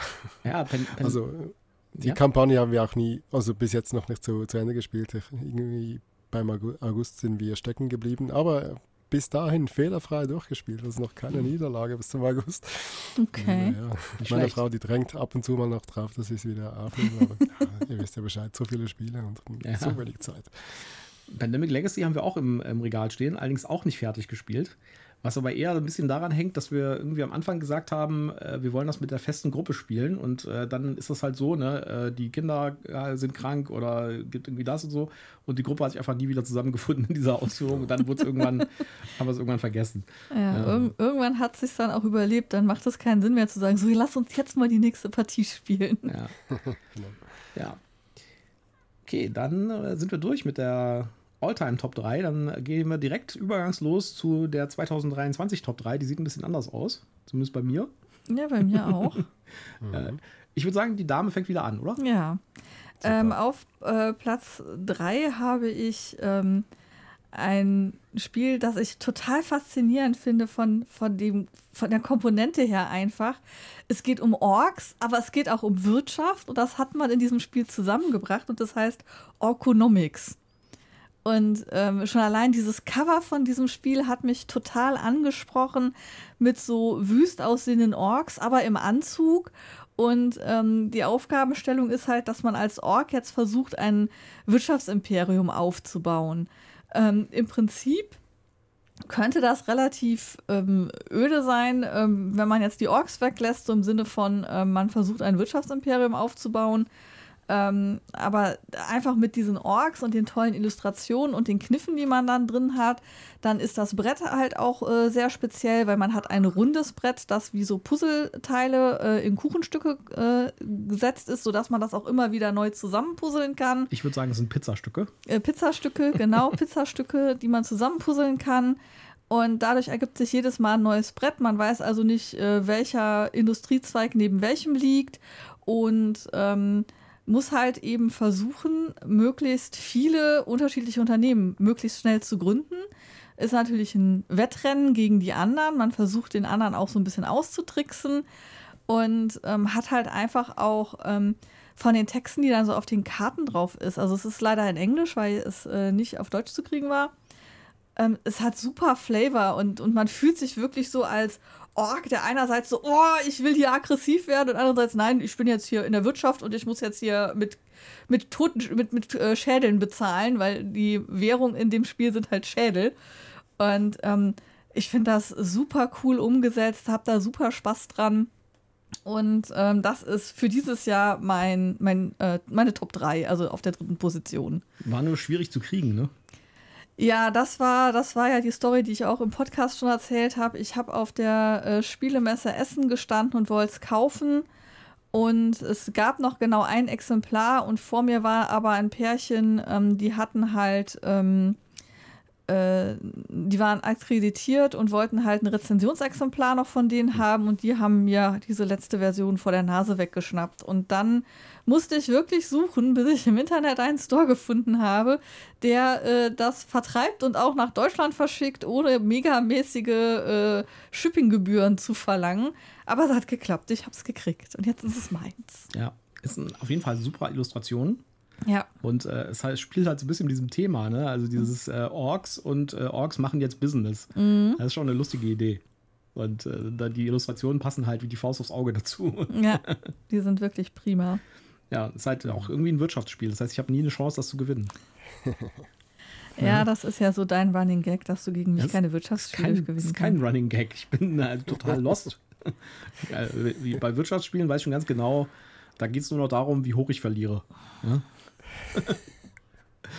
ja. Du musst dich halt einfach mal an einem schlechten Tag erwischen. Ja, ähm, Und ich bin ja immer noch der Meinung, dass ähm, ich diese Spiele nur deshalb gewinne, weil du die meisten davon nie mehr als einmal mit mir spielst. Weil beim ersten Mal denke ich noch nicht wirtschaftlich, sondern ich versuche einfach die Spielregeln zu verstehen und das Spiel irgendwie durchzuspielen spätestens in der zweiten oder dritten Partie fange ich an, so Strategien auszuprobieren und mich tot zu grübeln und da irgendwas zu versuchen. Und dann ist das mit dem Gewinnen für mich gar nicht mehr so einfach. Ich sehe es eher andersrum, aber. Also beim ersten Mal habe ich noch ein bisschen eine Chance, dich zu besiegen. und ab dem zweiten Mal hast du so die Schildfrequenz richtig eingestellt, wie bei den Borgs, ja. Und dann äh, ist es aus mit Gewinnen. Ah, nee, ich glaube, äh, das, das siehst du falsch. Ja, ja. Äh, das, das Problem bei Orconomics ist übrigens, dass es irgendwie bei einem falschen Verlag kommt, finde ich.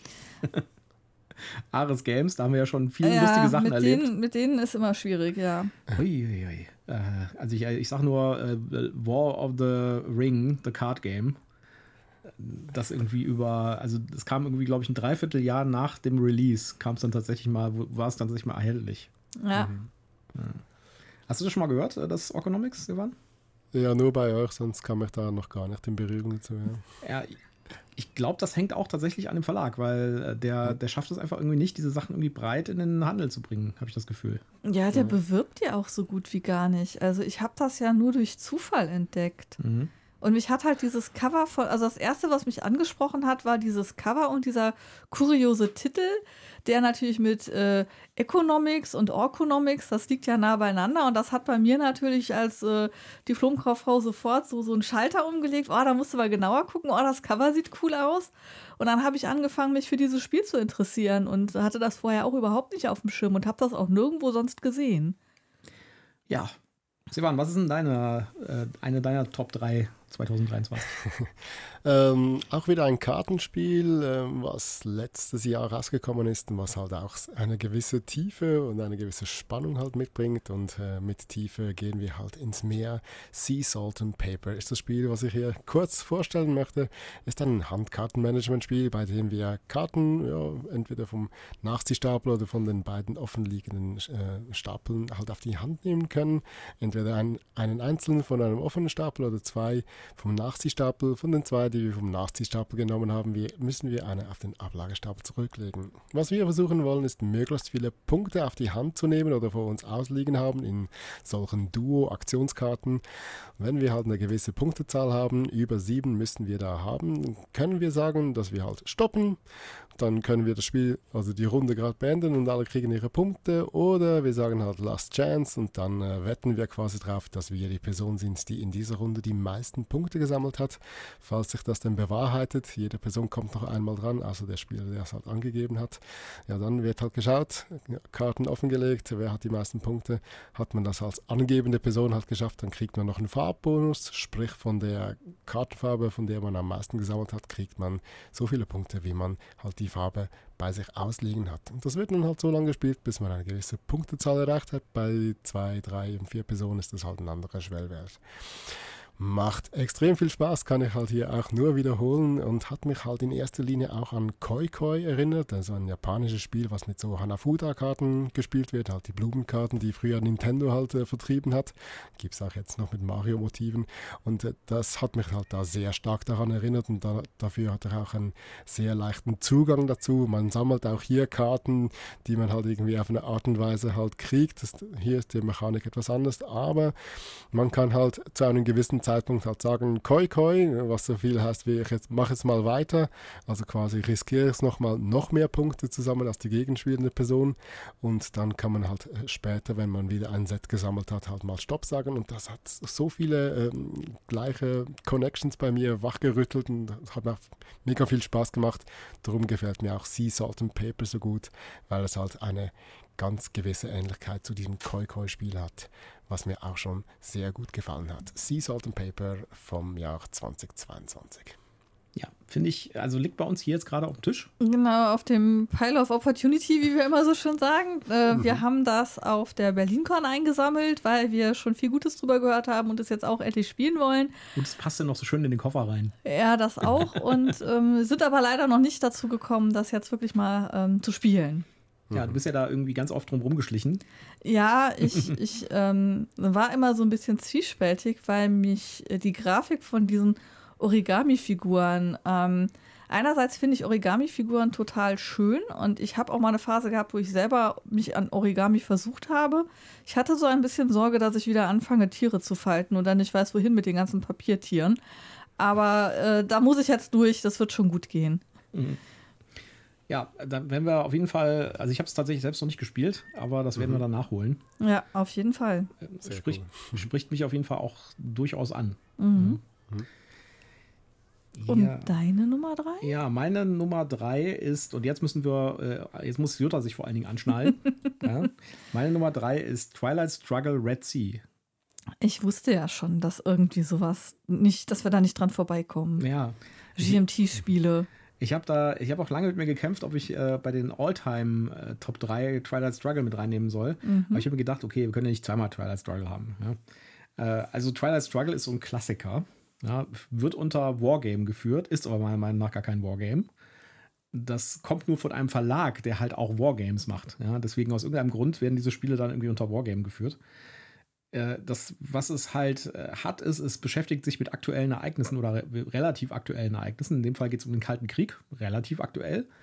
Und äh, es ist halt ein Zwei-Spieler-Spiel. Das große Twilight Story, genauso wie das Red Sea. Und die sind auch beide kompatibel. Man kann die Karten von dem einen im anderen verwenden. Und was äh, das auszeichnende Element bei dem Twilight Struggle Red Sea ist, ist, dass es quasi eine Mini-Variante ist von dem großen Twilight Struggle. Das große Twilight Struggle ist so ein Spiel, das dauert vier, fünf Stunden vielleicht. Ja. Und das kleine dauert 35 Minuten, laut Packungsangabe. Ich würde sagen, es liegt so bei 40, 45 Minuten. Das ist also mhm. wirklich so ein ganz kleines Spiel. Super kompakt, auch in einer kleinen Packung drin, also relativ kleinen Packung. Und es äh, simuliert den Konflikt zwischen den USA und der UdSSR im Kalten Krieg. Und in dem Fall halt äh, bezogen auf äh, das Rote Meer. Und es gibt einen, einen ganz wesentlichen Mechanismus, den diese Spiele haben und den auch ganz viele andere Spiele aus demselben Verlag haben oder ganz viele Spiele da auch anwenden. Und das nennt sich dann Card-Driven. Und äh, darunter verbirgt sich, dass jede Karte, die man spielt, nicht nur dir was nützt, sondern auch dem Gegner was nützt. Ja, das heißt, äh, ich spiele eine Karte aus. In jeder Runde spiele ich eine Karte aus und mache das dann Aktionen damit. Und jede Karte hat einen Aktionswert, zum Beispiel drei oder vier. Ja. Und er hat einen Effekt. Und dieser Effekt ist einer der Seiten zugeordnet, also USA oder UdSSR. Und wenn ich eine Karte spiele und ich bin die USA und ich spiele eine Karte, wo ein UdSSR-Effekt drauf ist, dann darf ich den Effekt nicht spielen, weil der ist nur für meinen Gegner. Ne? Aber ich kann die Zahlen nehmen, die, äh, die, die Operationspunkte sozusagen und kann damit dann zum Beispiel auf der Karte ähm, Würfelchen verschieben. Die Würfelchen repräsentieren Einfluss. Und das ist eigentlich auch das ganze Spiel. Das ist ein Area Control im Wesentlichen man äh, ringt um Einfluss in bestimmten Ländern und bestimmten äh, Einflussgebieten, sag ich jetzt mal. Und das läuft alles darauf hinaus, dass man halt die ganze Zeit diese, diesen, diese Balance haben muss und versuchen muss halt die, die, äh, die das bessere, den, den, besseren, das bessere Händchen zu haben, den Einfluss zu ähm, kalibrieren, sag ich jetzt mal, ja. Und äh, wenn ich halt eine Karte spiele und der Effekt, den ich den auf der, der auf der Karte ist, ist für meinen Gegner, dann kann mein Gegner den in meiner Runde spielen. Das heißt, nachdem ich diese Punkte abgearbeitet habe und diese Punkte eingesetzt habe, für irgendwas zu tun, dann kann der Gegner sagen: So, das ist jetzt mein Effekt gewesen, dann darf ich den noch anwenden. Ja, und so muss man halt die ganze Zeit immer aufpassen, was man denn spielt und in welcher Reihenfolge man die Sachen spielt, die Karten, die man auf der Hand hat, weil äh, man halt nicht nur äh, sich überlegen muss, was macht man selbst und was will man selbst erreichen, sondern man muss immer darauf achten, was kann denn der Gegner mit meinen Karten erreichen und äh, was will ich denn, dass er das nicht unter Umständen nicht in einer bestimmten Situation macht. Ja.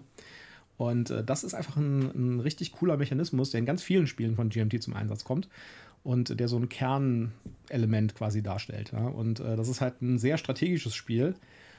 Und dazu kommt noch, dass man noch ein bisschen was lernt, finde ich, weil jede Karte, die man spielt, hat auch irgendwas mit einer tatsächlichen historischen Begebenheit zu tun.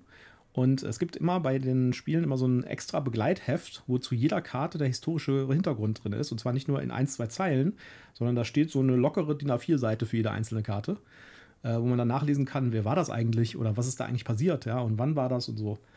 Und äh, das ist, äh, ich finde das sehr, sehr reizvoll. Ähm, ist auf jeden Fall ein super spannendes Spiel. Macht meiner Meinung nach super viel Spaß mit zwei Spielern und ist meiner Meinung nach eins der besten Zwei-Spieler-Spiele überhaupt. Ein furchtbares Spiel. viel zu viel direkten Zeitbezug, viel zu viel Story hinten dran, die auch noch auf wahren Begebenheiten beruht. Und diesen Mechanismus, den du so, so cool findest, der treibt mich regelmäßig in den Wahnsinn, dass ich denke, mhm. ja, ich muss jetzt irgendeine Karte spielen, aber ich habe hier nur Karten, die zwangsläufig irgendeinen positiven Effekt für dich bewirken. Und ich habe hier nur die Wahl zwischen Pest oder Cholera und das finde ich, nee, das macht mir keinen Spaß. So war es halt beim äh, Gleichgewicht des Schreckens sozusagen im, äh, im Kalten Krieg. Ne? Ja, aber das muss ich ja nicht auch noch zu Hause am Spieletisch haben. ja. Silvan, kennst du dieses Spiel oder überhaupt GMT-Spiele? Ich kenne schon GMT-Spiele, ja, aber es sind äh, etwas äh, größere Kragenweite, als ich mir zutraue. Trotzdem habe ich äh, die App tatsächlicherweise von dem Spiel habe ich mir geholt. Mhm. Aber ich bin nie über das Tutorial hinweggekommen. Habe mir das dann äh, jeweils am Abend äh, am Tablet im Bett angeschaut und dann äh, regelmäßig oder gleichmäßig äh, schön eingeschlafen während dem Tutorial und musste dann später das Tablet wieder weglegen. Leider kam es da eben nicht über das Tutorial hinaus. ja, die, die App zu Twilight Struggle Red Sea habe ich tatsächlich auch und äh, ich kann die nicht benutzen bei mir, weil auf meinem Tablet ist irgendwie da, die, die haben da im Menü, haben sie so einen 3D-Tanker, der über das Menü im Hintergrund fährt. Ja? Oh. Und bei mir ist der über dem Menü. Ich kann die Knöpfe nicht drücken. Das ist ein Ach, Fehler in der Software. Okay. Und äh, die, ich habe da auch den Support angeschrieben und die haben mir gesagt, ja, ja, das ist ein bekannter Fehler, den fixen wir im nächsten Update. Aber äh, anscheinend mhm. kommt das nächste Update zu Weihnachten oder so. Okay. ich kann es leider nicht spielen im Moment. Aber es gibt auch das normale Twilight Struggle als App. Und das ist quasi mhm. das gleiche. Und das habe ich auch schon öfters gespielt. Da kann man, äh, das schon, macht schon Spaß auch, ja. Aber mhm. ist in der Tat ein, äh, also das gerade das große Trial Struggle ist schon relativ komplex, sage ich jetzt mal. Da gibt es ganz viele andere, noch, andere Aspekte noch drin, die in dem kleinen Red Sea nicht drin sind. Mhm. Ja. Also ich meine, ich kann auch nachvollziehen, dass es nicht für jeden was ist, ja, thematisch, aber das Spiel selbst, also ich glaube, wenn, wenn Pegasus hingehen würde und würde äh, so ein Spiel nehmen und würde es einfach mal rethemen für irgendwas, dann hm. äh, würde das, glaube ich, ganz gut ankommen. Oh, warte, das ist ja schon passiert.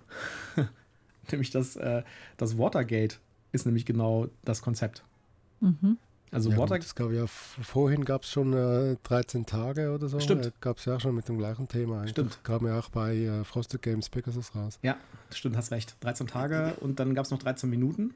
Das kam, glaube ich, mhm. aber nicht mehr bei Pegasus, bin ich mir nicht so hundertprozentig sicher. Mhm, oh ja, vermutlich ja. nur Frosted Games, ja. Ja, aber es ist auf jeden Fall dasselbe Konzept. Äh, bei 13 Tage finde ich ein bisschen zu simpel. Das ist dann ein bisschen zu kurz für mich. Okay. Aber äh, zum Beispiel das, ähm, das äh, Watergate, das finde ich relativ cool. Auch wenn man da mhm. argumentieren könnte, dass äh, der Nixon, die Nixon-Seite so ein bisschen unbalanced ist und viel zu stark ist für, für das Spiel. Aber Immer noch viel zu aktueller Zeitbezug für mich. Jutta spielt nichts, was, was, was 100 Jahre oder jünger ist. Genau. Okay. Alles, was einen Zeitbezug in den letzten 100 Jahren hat, muss nicht sein. Okay. Gut, dann Top 2. Top 2. Äh, da bin ich mal einfach mit dem Mainstream gegangen und mit den Empfehlungen von äh, Spiel des Jahres und habe mich für Planet Unknown entschieden. Da sind wir ja ganz lange ähm, dran vorbeigegangen, weil wir dachten, ah, noch ein Plättchenlegespiel mit diesen Polygonformen oder wie die da heißen, diesen Tetris-Formen und ähm, was ist denn da überhaupt der Hype? Und ähm, dann haben wir das mal genauer angeguckt und ähm, dann stand es auch noch auf der, äh, auf der ähm, nominierten Liste. Und dann mussten wir es auch haben. Und dann haben wir das gespielt und ich dachte, wir haben das, das war dumm, das zu ignorieren. Das ist so ein cooles Spiel. Das macht so Spaß und das spricht so viel von dem an, was ich mag, mit diesem Puzzle-Charakter, mit dieser Strategie. Ähm, man, man muss seine Ressourcen irgendwie verwalten, man muss gucken, dass man sich selber gute Teile holt, aber verhindert, dass der andere sich da auch brauchbare Teile holt. Äh, man baut seinen Planeten zusammen. Ich finde es super. Muss man allerdings sagen, äh, wir, haben, äh, wir haben einen reproduzierbaren, signifikanten Einbruch bei unseren Hörerzahlen, sobald wir über Plättchenlegespiele reden. Die Statistik musst du mir doch mal zeigen. Ich glaube das noch doch, nicht. Das, das hat so. bestimmt mit irgendwas anderem zu tun. Ja, ich weiß es nicht, aber jedes Mal, wenn wir ein Plättchenlegespiel rezensieren, gehen die Hörer runter. ich weiß nicht, ob es an dem Plättchenlegespiel ist. Das liegt bestimmt nicht am Mechanismus. Das liegt bestimmt an was anderem. Wahrscheinlich haben die alle die falsche Farbe oder so. Ja, vielleicht. Ist auf jeden Fall ein schönes Spiel. Das mhm. Einzige, was mich ein bisschen, ein bisschen aufregt, immer, ist, dass, äh, dass wenn man das Spiel dann ins Regal stellt und wieder rausholt, dann ist alles durcheinander. Ja, da gibt es ja verschiedene Lösungen für, aber da fragt man sich schon, warum hat der Verlag da nicht gleich Abhilfe geschaffen? Warum muss man sich da selber was 3D drucken oder was bei Ikea kaufen gehen oder so? Das wäre sowas von der ideale Erweiterung. Ja. Die, ja. die Haube. Ja. Wer hat das rausgebracht? Äh, Strohmann, genau. Ja. ja, die Haube Erweiterung von Strohmann. das wär's. Ja. Äh, Sivan, du hast das doch bestimmt schon gespielt, oder? Wir haben es schon gespielt, ja, absolut. Ja. Hat uns auch äh, mega viel Spaß gemacht und es war vor allem lustig, dass mein zehnjähriger Sohn, der hat uns da regelmäßig abgezogen. Also, der spielte schon sehr gut. Macht also wirklich auch Spaß, mit, äh, mit meinem Sohn das zu spielen, ja. Ja, ja das ist dann, glaube ich, immer nochmal ein ganz besonderes Erlebnis, wenn dann so ein Kind da auf einmal ganz groß in solchen Spielen drin ist hm. und man, man abgezockt wird. Ja, äh. ich, letztes Wochenende, ne? Annika, was haben wir gespielt? Äh, genau, hier, das äh, bei Little Size. Ich habe zwar als erstes die vier Trophäen gehabt, aber habe dann punktemäßig trotzdem verloren. Und dann habe ich gedacht, okay, spiele ich mal ein neues Spiel Rainbow Pirates mit ihr. Hat sie mich auch gleich abgezogen. Die, äh, die macht mich nass. ja, Planet Unknown, super Spiel. Äh, das ist natürlich auch so ein Spiel, was so ein bisschen so Kids nahe liegt, sag ich jetzt mal. Ja, so, so Formen assoziieren und sowas. Mhm. Das scheint irgendwie, äh, können die besser als wir Erwachsene, habe ich das Gefühl. Und ich glaube, da haben wir, ich kann mich nur erinnern, dass wir, äh, dass, dass wir mit Annika auch ein paar Mal hier das, äh, wie heißt dieses Spiel, wo man die Tetrominos in diese Form reinbringen muss. Ähm, na, mit dem afrikanischen Namen. Äh, Ubongo? Ubongo, genau. Das war, das konnte ich einfach nicht spielen mit Annika. Ja? Das war einfach unmöglich. so, zack, fertig. So, okay. echt. ja, äh, auf jeden Fall Planet Unknown, ein schönes Spiel. Gibt es ja jetzt auch demnächst eine Erweiterung für, ist gerade im Kickstarter. Ja. Oder Gamefound oder sowas. Und ja, habe ich auch überlegt, ob ich das backen soll. Aber ich glaube, wir warten lieber, bis die deutsche Version kommt. Ja, also. Ja. Der Schrank ist ja sowieso so voll und wir haben noch so viel auf unserem Pile of Opportunity. Das eilt jetzt nicht, da die Erweiterung zu kriegen. Wir können erst noch ein paar Partien davon so spielen. Richtig. So, äh, Sevan, was ist denn deine zweite Nummer, die du bei den äh, 2023er Spielen toppst. Ja, wir haben es heute schon erwähnt. Das ist bei mir Tricetta, die ja, ah. Platz 2, sagen wir mal Platz 2. und äh, ich habe das äh, das allererste Mal gespielt und gedacht, ja, das ist ja Zoloretto oder Coloretto, was ist denn hier der Unterschied? und dann, als ich dann wiederholte gespielt habe, und das kam jetzt doch sehr oft bei uns auf den Tisch, habe ich den besonderen Reiz des Spiels halt für mich und für die Familie auch entdecken können. Und Tricetta macht wirklich sehr viel Spaß. Das Spiel kam eben jetzt 2023 raus mit den Autoren Stefan Dorra, Ralf Zolinde, gab es bei äh, Deep Print Games, also auch bei Pegasus raus. Ist ein was ist denn für ein Spiel? Ein abstraktes Strategiespiel, bei dem wir halt ein, ein Drafting haben. Beim, wir nehmen Karten aus ähm, ja, aus einem verdeckten Stapel raus äh, und entscheiden uns dann quasi, ob wir dieses, also Karten sage ich schon, das sind ja Plättchen, äh, entscheiden wir, ob das Plättchen halt äh, zu uns nehmen, verdeckt, können wir nur bloß zweimal machen oder wir legen es an eine, an eine offene Reihe. Reihen gibt es halt so viel, wie wir Mitspieler haben. Es können drei, vier, fünf sein, äh, aber auch zwei, wenn man es zu zweit spielen will, klarerweise. Und dann irgendwann mal, äh, falls genug in einer Reihe liegen, können wir uns auch mal dafür entscheiden, kein Plättchen aufzudecken und halt eine Reihe abzuräumen. Diese Reihe legen wir dann in unsere Auslage. Ziel ist es quasi, dass wir von jeder Zahl, die wir haben, drei gesammelt haben, um so eine Triketta zu bilden. Falls wir mehr ausliegen haben, ja, dann beginnt es halt Minuspunkte zu regnen, was dann nicht besonders toll ist. Ähm, Punkte gibt es halt eben für diese Triketten, die wir gesammelt haben. Haben wir genau äh, drei gesammelt von einer Sorte, dann gibt es für die Fünfer gibt's fünf Punkte, für die Zehner gibt es halt eben zehn Punkte. Für alle Punkte dazwischen, ihr wisst Bescheid, wie es geht. Und hat ja. man bloß zwei solche gesammelt, gibt es zwei Punkte. Hat man eins von einer so Sorte gesammelt, gibt es eben nur einen Punkt. Aber lieber nur ein Punkt als Minuspunkte, falls man eben zu viel gesammelt hat. Und hier besteht eben der Reiz, wann höre ich auf, äh, weitere äh, Stücke aufzudecken und die in die Reihe zu legen. Wann bediene ich mich einfach von der Reihe? Hier ist das Timing halt ganz besonders wichtig und ändert sich dann halt auch von Spielerzahl zu Spielerzahl. Bei zwei Personen, da gibt es halt extrem viele ähm, Plättchen, die man halt äh, nehmen könnte und in eine Reihe legen könnte, aber gegen Ende wird es halt ziemlich prekär. Da muss man wissen, wann Ende ist, sonst hat man schneller verloren, als einem lieb ist. Das ist Triketta, macht mega viel Spaß. Mit meiner Jüngsten, mit meinem Sohn, mit meiner Frau oder mit jedem, dem ich es halt, halt vorstellen kann. Das Spiel habe ich auch immer wieder dabei. Ähm, liegt zwar kein Beutel mit dabei, aber von einem anderen Spiel, was ich hier auch noch erwähnen werde, gab es einen Beutel und ja, in dem Beutel kommen halt alle Steine mit rein und alle Utensilien, die halt zu dem Spiel mitgehören. Und die kann ich dann überall mitnehmen oder halt meine selbstgemachte Kartenversion, die habe ich eben tatsächlicherweise immer mit dabei. Triketta von Deep Print Games. Sehr schönes Spiel auch. Wir haben das auf der BerlinCon gespielt. Mhm.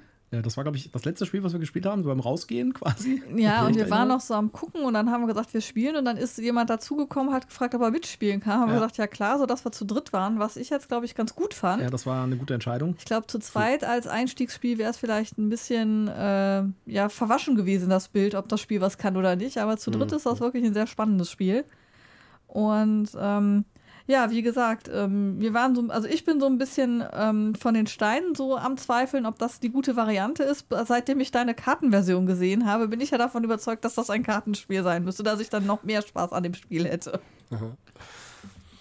Ja, die, ich glaube, also da, ähm, da, ich finde ja, die Würze bei diesem Spiel machen diese zwei Steine aus, äh, die man sich behalten kann und dann am Ende des Spiels sagen kann, ob man die dazulegt oder weglegt. Mhm.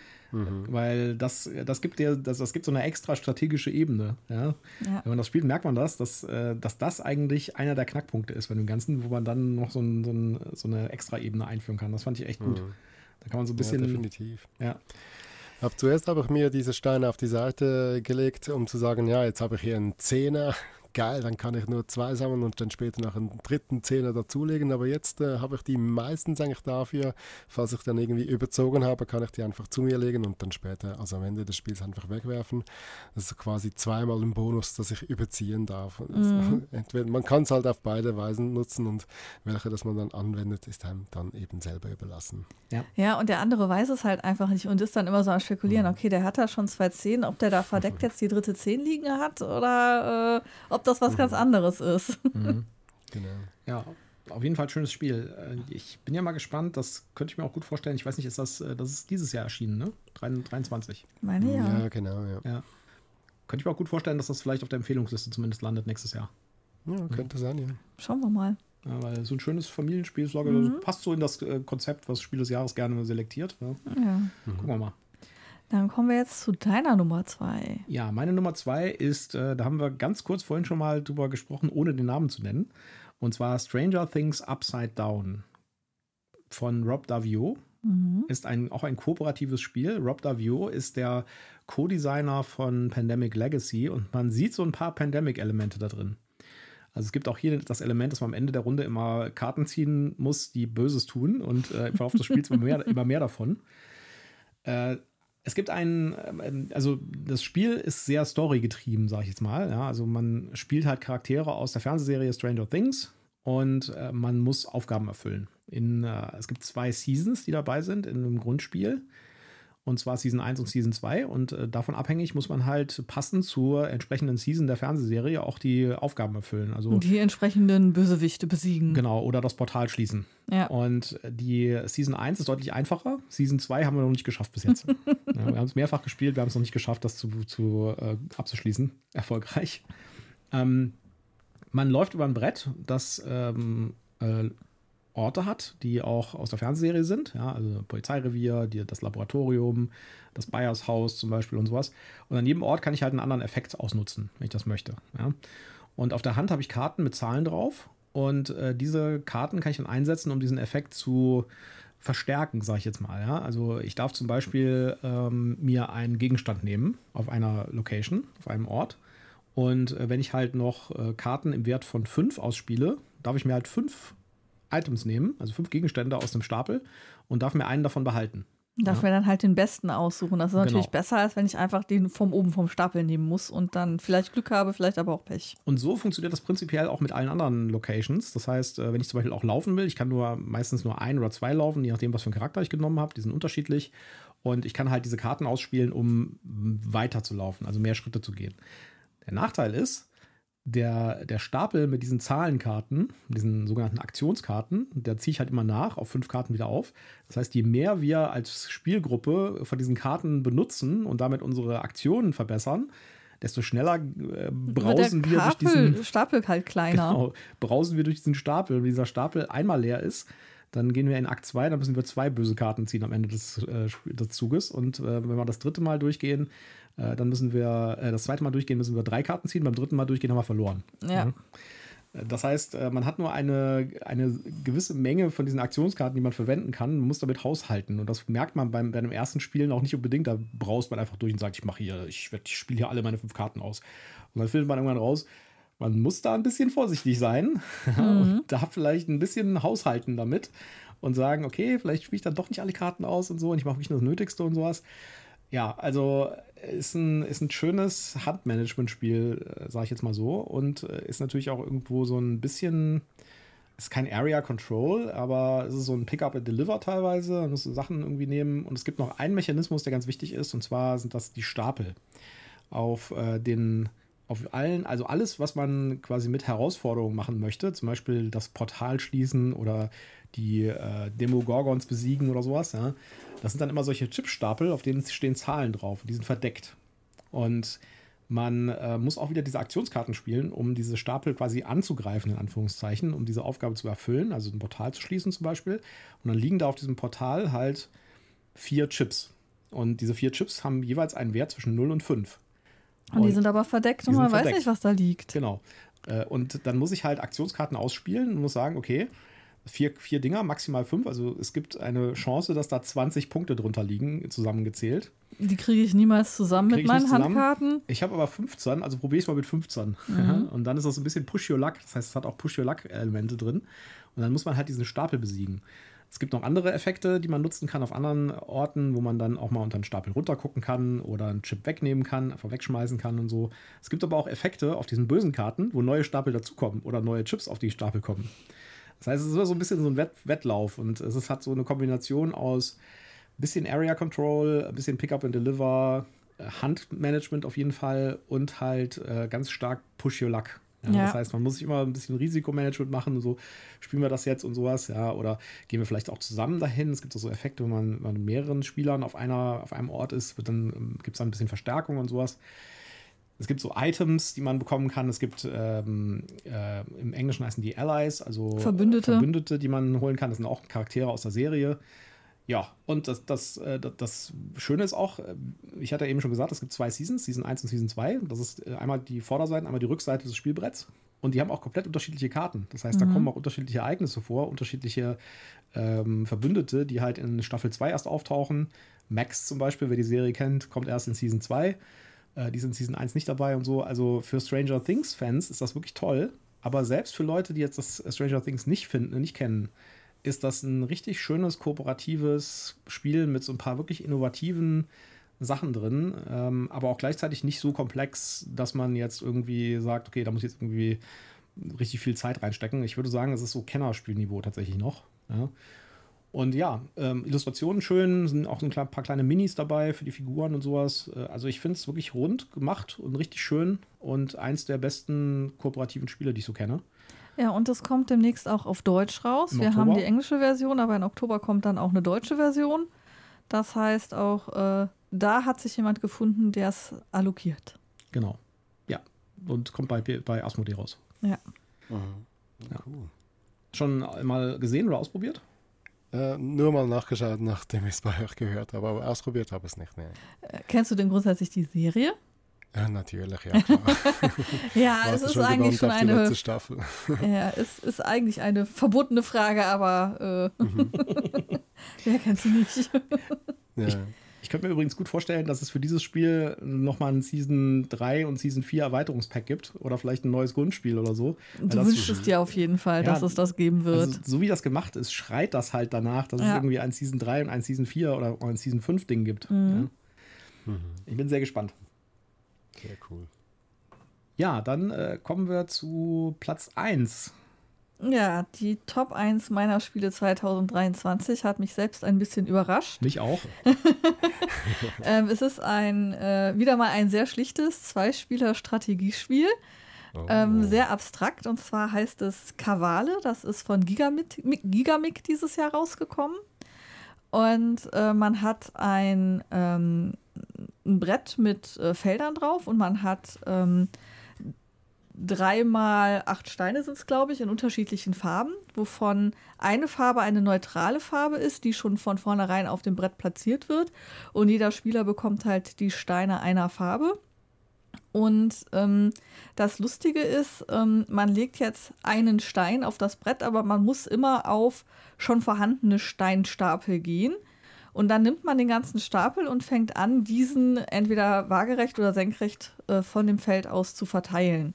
Wobei man da dann auch ähm, so um die Ecke gehen kann, man darf nur nicht rückwärts gehen.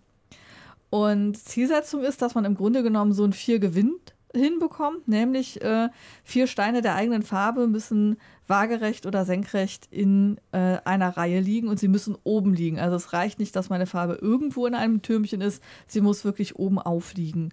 Und damit beginnt natürlich so ein kleiner Wettkampf, dass man natürlich versucht, Steine von dem Gegner abzudecken, entweder mit neutralen Steinen oder mit eigenen Steinen und selber irgendwo so eine Viererreihe hinzubekommen. Und ähm, das ist von den Regeln halt total einfach, hat dann aber eine strategische Tiefe, die dem Michael schon wieder ein bisschen zu tief ist. Der kriegt da immer regelmäßig Knoten ins Hirn. Ja, ich habe das, wir haben das, ich habe das Probe gespielt und habe gesagt, okay, da bin ich zu doof für, für dieses Spiel. ja. Also ich bin total fasziniert. Ich finde auch das Material super schön mit diesen Holzsteinen und dem Brett. Und äh, das hat sofort geschrien, kauf mich, kauf mich, kauf mich. Ja. Und das habe ich schon ganz oft gespielt, auch hier äh, mit einem befreundeten Pärchen, das zu Besuch war, äh, dann eben mal mit ihr, mal mit ihm und mit meiner Mutter, mit meinem Neffen. Alle finden es super und ähm, das ist halt wirklich ein Spiel, wo jeder sofort drin ist und was mit anfangen kann, das aber dann trotzdem so beim Spielen man dann auf einmal feststellt, oh Mist, das ist aber ganz schön knifflig. Du hast es doch mit Professor Annika gespielt, oder? Ja, ich habe das mit Professor Annika gespielt. Okay, das ist eine, das ist eine andere Annika als unsere Nichte. Ja. Ah, okay. Und die, die gewinnt normalerweise jedes Spiel. Ja. Ich naja. habe sie geschlagen. Ja, du hast es geschafft, sie, äh, sie zu, äh, zu, ja. Äh, ich, ähm, ja, ich finde es auch toll, Mhm. solange ich es nicht spielen muss. Also ich, ich finde die, die Spiele von Gigamic mit, mit ihrem Holzmaterial und diesem schlichten Design, die sprechen mich insgesamt sehr an, aber das finde ich, da haben sie einen besonders guten Glücksgriff getan. Hat auf jeden Fall ein super Material, ne? also mhm. ist halt so mhm. Vollholz. Und auch das Brett selbst ist richtig cool gemacht. Ähm, ist halt nicht einfach nur ein Brett, sondern hat solche, auch die, die, die, diese eingelassenen Steine drin und so. Ja, ja genau, so kleine Hubbel. Ja. Ich meine, das ist halt Gigamic, ne? Das sind halt ja. die Holzspiel-Experten. Und äh, ich finde ja, das, äh, wie heißt das? das was, Quarto. Quarto, das finde ich echt super. Ja, das viel mhm. gewinnt mit, mit vier Aspekten, vier verschiedenen Aspekten. Das finde ich richtig super. Das geht noch in mein Hirn rein. Dieses Kavale geht nicht in meinen Kopf rein. Da bin ich, da bin ich nicht schlau genug für. Das, ich habe das ja gespielt auf der, wo war das? Auf der Spieldoch? Auf der Spieldoch haben wir genau. das gespielt. Und äh, das war nichts für mich. Ja, ich wollte ich wollt gleich eine zweite Partie spielen und Michael so, nee, ich bin raus. Und da stand dann auch wieder jemand, ah, kann ich da vielleicht mal zugucken, wenn ihr das spielt? Und Michael so, nee, ich will das nicht nochmal spielen. Aber spiel du das doch einfach mit ihr. das fand er auch total super. Ja. Schon mal ausprobiert hat, Evan? Ähm, ja, aber leider nicht das Original. Habe es mir dann irgendwann mal selber gebaut, als ich gesehen habe, dass äh, Gigamic jetzt eben wieder ein neues Spiel rausbringt. Dann habe ich einfach ein paar Komponenten zusammengeschmissen und das dann ab und zu mal gespielt. Hat mir sehr gut gefallen, weil es auch eine äh, sehr große Ähnlichkeit mit dem Tuck hat. Ich weiß nicht, ob ihr das auch kennt. Das ist äh, ein, ein, tolles Spiel, was äh, quasi entwickelt wurde von einem, von einem Geschichtsbuch her. Also gibt es so eine Geschichte, die, die King Killer Chroniken und da wird ein Spiel erwähnt, das eben Tuck heißt, äh, ein schönes Spiel heißt. Und von dem Spiel wurde dann eben das Spiel, das Tuck, erstellt. Und äh, Kavale hat da sehr viele Ähnlichkeiten, dass man eben auch eine Route bilden muss von der einen zur anderen Seite. Und das hat mir da auch schon sehr gut gefallen. Und das Kavale jetzt quasi ein wenig reduzierter, ein wenig anders als wie das Tuck, aber trotzdem auch immer noch sehr spannend, hat mir also auch sehr viel Eindruck gemacht. Ja, ja das Tuck habe ich auch schon, äh, ich habe es noch nicht gespielt, aber ich habe es auf jeden Fall gehört. Und mhm. ich habe es auch schon mal gesehen. Das gibt es ja mittlerweile auch als Spiel zu kaufen. Mhm. Ja, genau. Ja, und äh, ich kenne auch den Hintergrund. Ich, ein Freund von mir ist totaler Fan von dieser Romanserie, von der ich den Titel jetzt nicht weiß. Äh, aber ja. Die Kingkiller-Chroniken. Ah, genau. Ja. Gut, dann deine Top 1, Silvan. Meine Top 1, das Spiel, was auch am öftesten sagt man das so auf Deutsch, sehr oft bei uns auf den Tisch kommt, ist Tipperary von Lookout. Und zwar kam das Spiel 2023 raus vom Autoren Günther Burkhardt. Wir haben hier wieder ein Plätternlegespiel. Sorry wegen der Zuhörerschaft.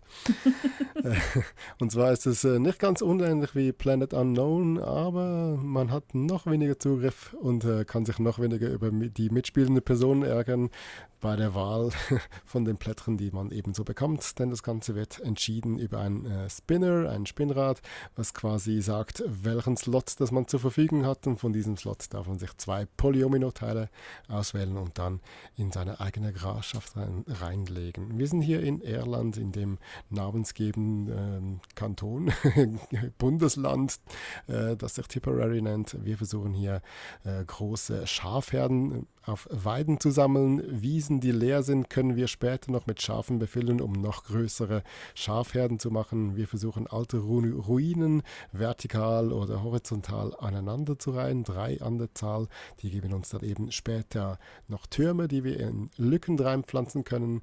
Aus äh, zwei solchen Moorgebieten können wir ein Schutzgebiet machen, was uns auch noch Einzelteile gibt, die wir dann eben auch in Lücken legen können oder passend an ein passenden Ort. Wir können Destillerien an Ackerfelder bauen oder umgekehrt. Die geben uns dann äh, Whisky-Punkte, bei denen wir halt eben noch mehr Punkte kriegen und noch mehr Schafe freischalten können und das Ganze wird innerhalb von zwölf Runden gespielt. Es ist sehr kurz gespielt, aber trotzdem teilweise noch knackig äh, bei den Überlegungen. Trotzdem wird es halt ähm, etwas leichter gemacht, weil man nur aus zwei Teilen jeweils aus, äh, auswählen muss, die einem niemand vorgibt. Also darf man höchstens mal äh, böse auf das Spiel sein, nicht auf die mitspielenden Personen. Tipperary gefällt mir halt besonders gut, weil ich sehr gut mit den Kindern spielen kann, mit meinem Sohn sowieso, mit der Tochter, die jetzt eben sechs ist, sieben Jahre alt wird.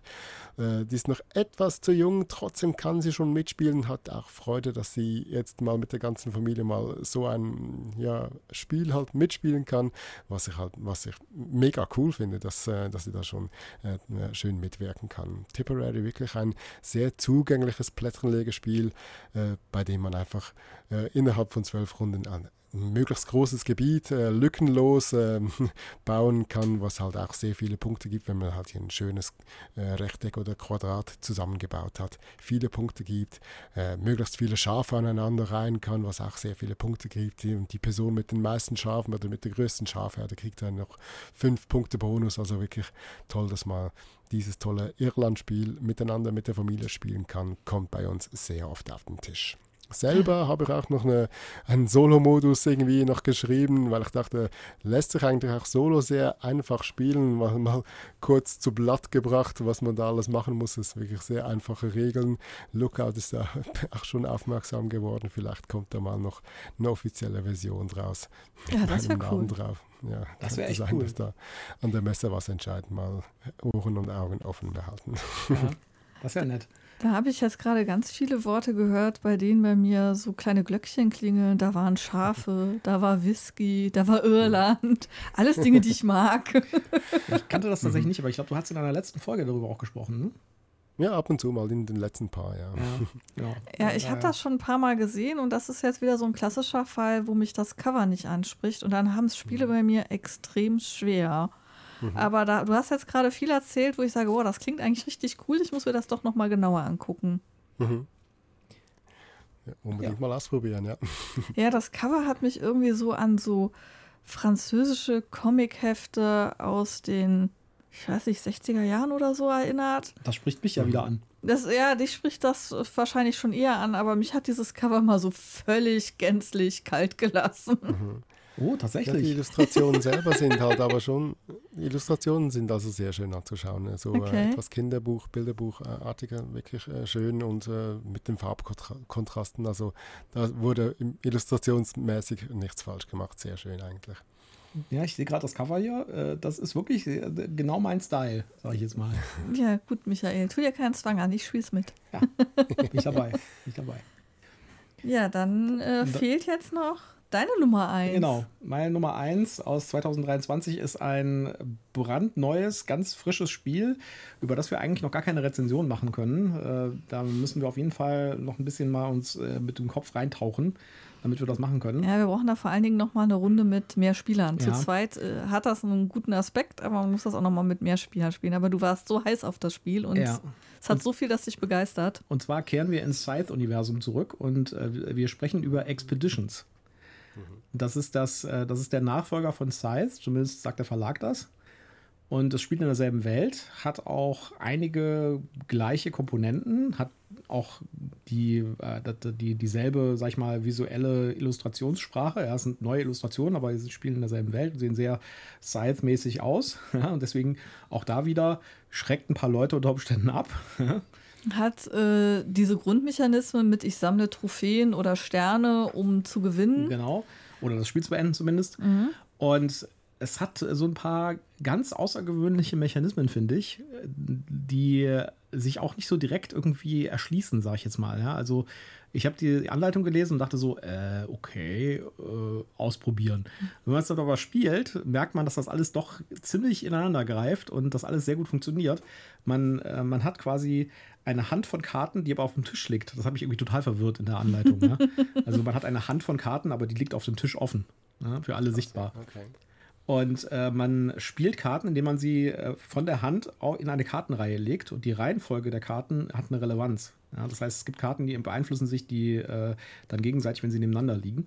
Ja, macht im Grunde genommen so eine Art Mini-Programmierung. Ja, so eine Art, ja. Und man hat quasi so eine Art Spielerbrettchen, ja, mit, äh, mit seinem, ähm, mit, wo, man so eine, wo man auch seine Ressourcen drauf lagern kann und sowas. Und man hat da links davon eine Kartenreihe, das ist die Hand, und rechts die Kartenreihe, das ist die aktive Kartenreihe. Und äh, man spielt halt Karten von links nach rechts und äh, aktiviert sie so. Und dann werden die äh, Effekte aktiv. Und jede Karte hat unterschiedliche Effekte. Es gibt halt Ressourcen zum Beispiel, äh, es gibt ähm, Bewegungspunkte. Bewegungspunkte, genau. Und auch Karten können auch so Worker Placements haben. Das heißt, äh, man kann dann äh, sich Arbeiter auch besorgen in dem Spiel. Gibt es auch Effekte, die geben einem Arbeiter, am Anfang startet man mit null. Und äh, dann kann man diese Arbeiter auf diese Karten stellen, wenn die die richtige Farbe haben und dann halt noch Zusatzeffekte auslösen. Das ganze Spiel hat äh, so eine Backstory, äh, wo es darum geht, dass da in Tunguska ein Meteorit vom Himmel gefallen ist und äh, so ein Wissenschaftler ist da hingelaufen und ist leider verschollen und wir suchen den verschollenen Wissenschaftler mit verschiedenen Expeditionen, die da hingehen. Und die Expeditionen streben nach Ruhm ja, und müssen deswegen Ruhmpunkte sammeln. Im Endeffekt ist es Geld. und dafür laufen wir über ein Hexfeld, ähm, Raster. Und dieses Hexfeldraster ist variabel. Das heißt nicht wie bei Scythe, dass es fest ist. Bei dem ursprünglichen, es gab auch eine Erweiterung, man dann halt variabel hatte. Aber bei Scythe war eigentlich das, das Spielbrett fest. Hier ist es so, dass diese Hexfelder nach einem bestimmten Schema bei jedem Spiel neu ausgeteilt werden und auch dann in jedem Spiel anders aussehen können. Und man läuft halt mit seinem, äh, mit seinem Mac, ja, so, so, ein, so ein mechanisches Fahrzeug, ja, als Figur, läuft man über diese Hexfelder und kann halt auch Effekte ausnutzen von den Hexfeldern, kann also ernten quasi von diesem Hexfeld, wo man ist. Und es gibt halt verschiedene Sachen.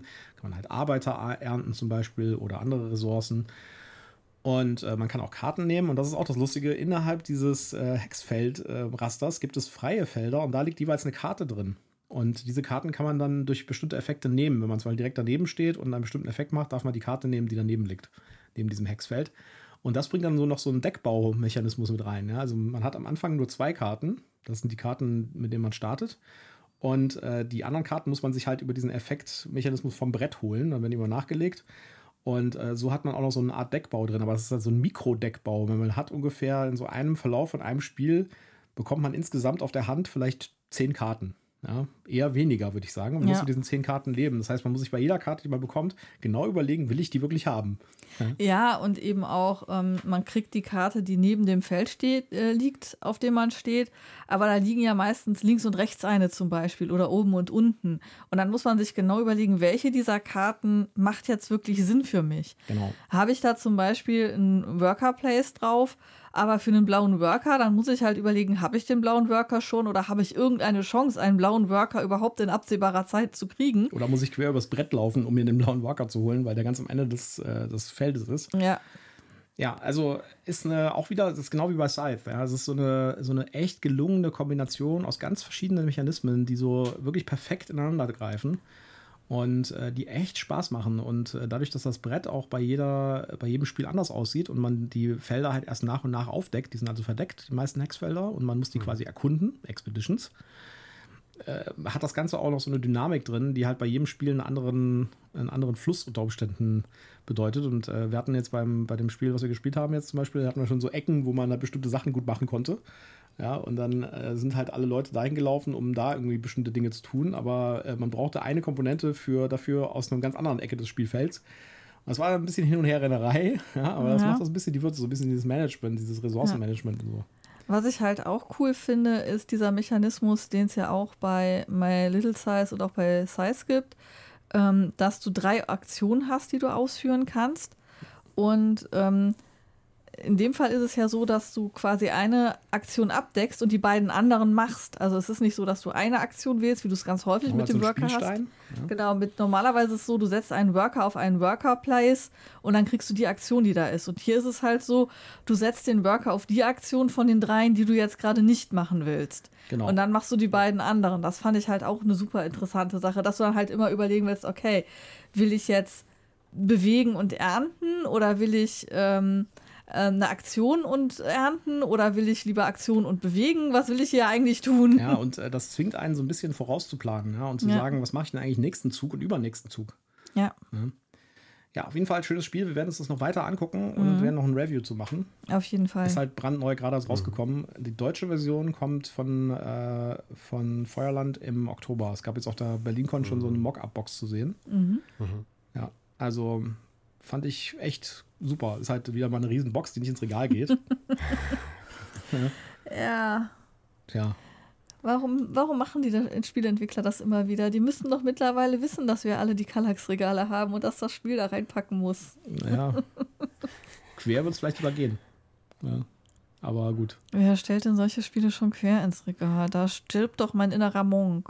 Ja, ich ärgere mich so ein bisschen, dass ich nicht die 15 Euro extra ausgegeben habe, um mir die äh, Metall-Max zu holen. Es gab nämlich noch mhm. optional Metall-Max. Ah, okay. Und ich habe mir gedacht, nee, das braucht man nicht. Ja. Jetzt haben wir die auf der Berlin-Con gesehen. Ja, die sehen schon echt gut aus. Die sehen schon cool aus, ja. Aber mhm. komm, mhm. die braucht man nicht. Ja. Hast du das schon mal angeschaut, Seemann? Jetzt gerade, ja. Also äh, wusste schon, dass es das gibt, aber das Cover hat mich etwas abgeschreckt mit dem, ja, mit der ja, also mir, mir gefällt die Kunst schon, äh, von, ich weiß nicht, wie der, äh, der mhm. Illustrator heißt, aber da ich selber mit Sci-Fi nie besonders viel zu tun habe, habe ich gedacht, naja, muss ich mir nicht besonders anschauen. Aber jetzt äh, habe ich ja gehört, dass ihr euch das äh, zugelegt habt und dass du auf, der ersten, auf dem ersten Platz hast. Die Bilder, die sehen hier schon extrem einladend aus. Eben auch mhm. das geile ja. Schiff Mac hier sehe ich, das sieht mega geil aus. Also ich muss tatsächlich sagen, dass ich so vom ersten Spielen das Expedition fast noch cooler finde als das Size. Mega, mega. Und das Einzige, was ich dazu sagen muss, ist, man braucht viel Platz auf dem Tisch. Uh, uh, Weil du uh. halt mit diesem Auslegen von diesen Hexagons, das war schon, also wir haben die komplette Breite unseres Spielstisches, das glaube ich 1,10 breit ausgenutzt und mhm. viel Platz oben und unten war dann nicht mehr, um da noch irgendwas nee. drauf zu kriegen. Also oh. zu viert spielen könnte schwierig werden. Die eigene Auslage ist ja äh, nicht gerade klein, so wie es ja. ja, genau. Genau, die muss man halt auch noch hinkriegen. Ne? Das, äh, das einzige Gute ist, dass das Spiel, äh, also wenn man das Spielbrett ausgelegt hat, ist es quasi so V-förmig. Und man ja. hat dann halt in den Senken mhm. des Vs hat man ein bisschen Platz für sein eigenes Zeug. ja, ja, ja. Aber ich habe mir auch gerade noch die Spielmatte geordert, die es okay. jetzt neu gibt von mhm. Stonemeyer. Und die ist 90 mal 90 Zentimeter. Okay. Okay. Uh. da bleibt nicht mehr viel Platz auf dem Tisch. Ja, ja, okay, ja. Schauen wir mal. Schauen wir mal. Wie das dann mit Spielmatte wird. Ja. Ja, ich bin, äh, ich weiß ja nicht, ob es nicht vielleicht doch irgendwie besser gewesen wäre, wenn ich einfach gewartet hätte, bis die deutsche Version kommt. Hm. Aber ich meine, ich hätte mir das fast denken können, dass das auf jeden Fall in Deutsch kommt. Aber ich wollte es einfach direkt du haben. Du warst gierig. Ja. ja. Ungeduldig und gierig. Ja. Naja, aber ich meine, gut, so mega viel Text hat es jetzt auch nicht. Ja. Hm. Also für uns ist das eh kein Problem, das ist halt nur, wenn wir es mit anderen Leuten spielen. Ja, also wir mhm. haben halt so im Bekanntenkreis ein, zwei, die sich mit Englisch dann halt schwer tun, aber ähm, ja. für uns beide ist das kein Thema. Ja, kann ich auf jeden Fall sehr empfehlen, Expeditions. Super, danke. Super. So, dann. Dann haben wir hier eine richtig lange und coole Folge zusammen. Ja, und haben mhm. richtig viele coole Spiele uns angeguckt. Abwechslungsreich. Ja. Okay, dann äh, äh würde ich sagen, äh, dann äh, bedanken wir uns ganz, ganz, ganz, ganz, ganz, ganz dolle bei dir, dass du hier unser Gast sein äh, gewesen warst, bist, gewesen ja. bist, genau. Und ähm, ja, das war auf jeden Fall sehr, sehr schön. Ja, und an unsere Hörer, ne, wenn ihr mal nicht mehr wisst, was ihr hören sollt und äh, äh, unsere Folgen alle durch habt, ne, äh, hört den Sivan, ne, den Brettspiel, den, den Podcast, den die Welt nicht braucht, den Brettspiel-Podcast, den die Welt nicht braucht. Sowas. Genau, wir tun auch den Link in die Show Notes natürlich. Genau, natürlich. Super. Wir verlinken dich. Ja. Ja, okay. Auch noch vielen Dank für die überraschende Einladung. Ich war wirklich sehr gerührt, dass ich die Einladung bekommen habe. Auch immer noch viele Fragenzeichen, aber trotzdem äh, wirklich sehr toll und äh, sehr geehrt, dass ich da bei der 100. Folge mit dabei sein darf. Wir, wir fühlen uns geehrt, dass du da warst. Ja, ja. super. Okay, dann würde ich sagen, äh, dann sagen wir Tschüss zu euch da draußen und genau. wir hören uns dann wieder nächste Woche mit einem Review. Und ich glaube, geplant war tatsächlich Expeditions. Ich weiß aber nicht, ob wir das schaffen. Ja, das schaffen wir nicht. Ja, da müssen wir unter Umständen noch mal ein bisschen uns umstellen. Bewegen. Genau. Irgend, ja. Irgendein gutes Review werdet ihr kriegen. Ja, alles klar. und dann. bis dahin, tschüss, macht's gut. Tschüss. Ciao.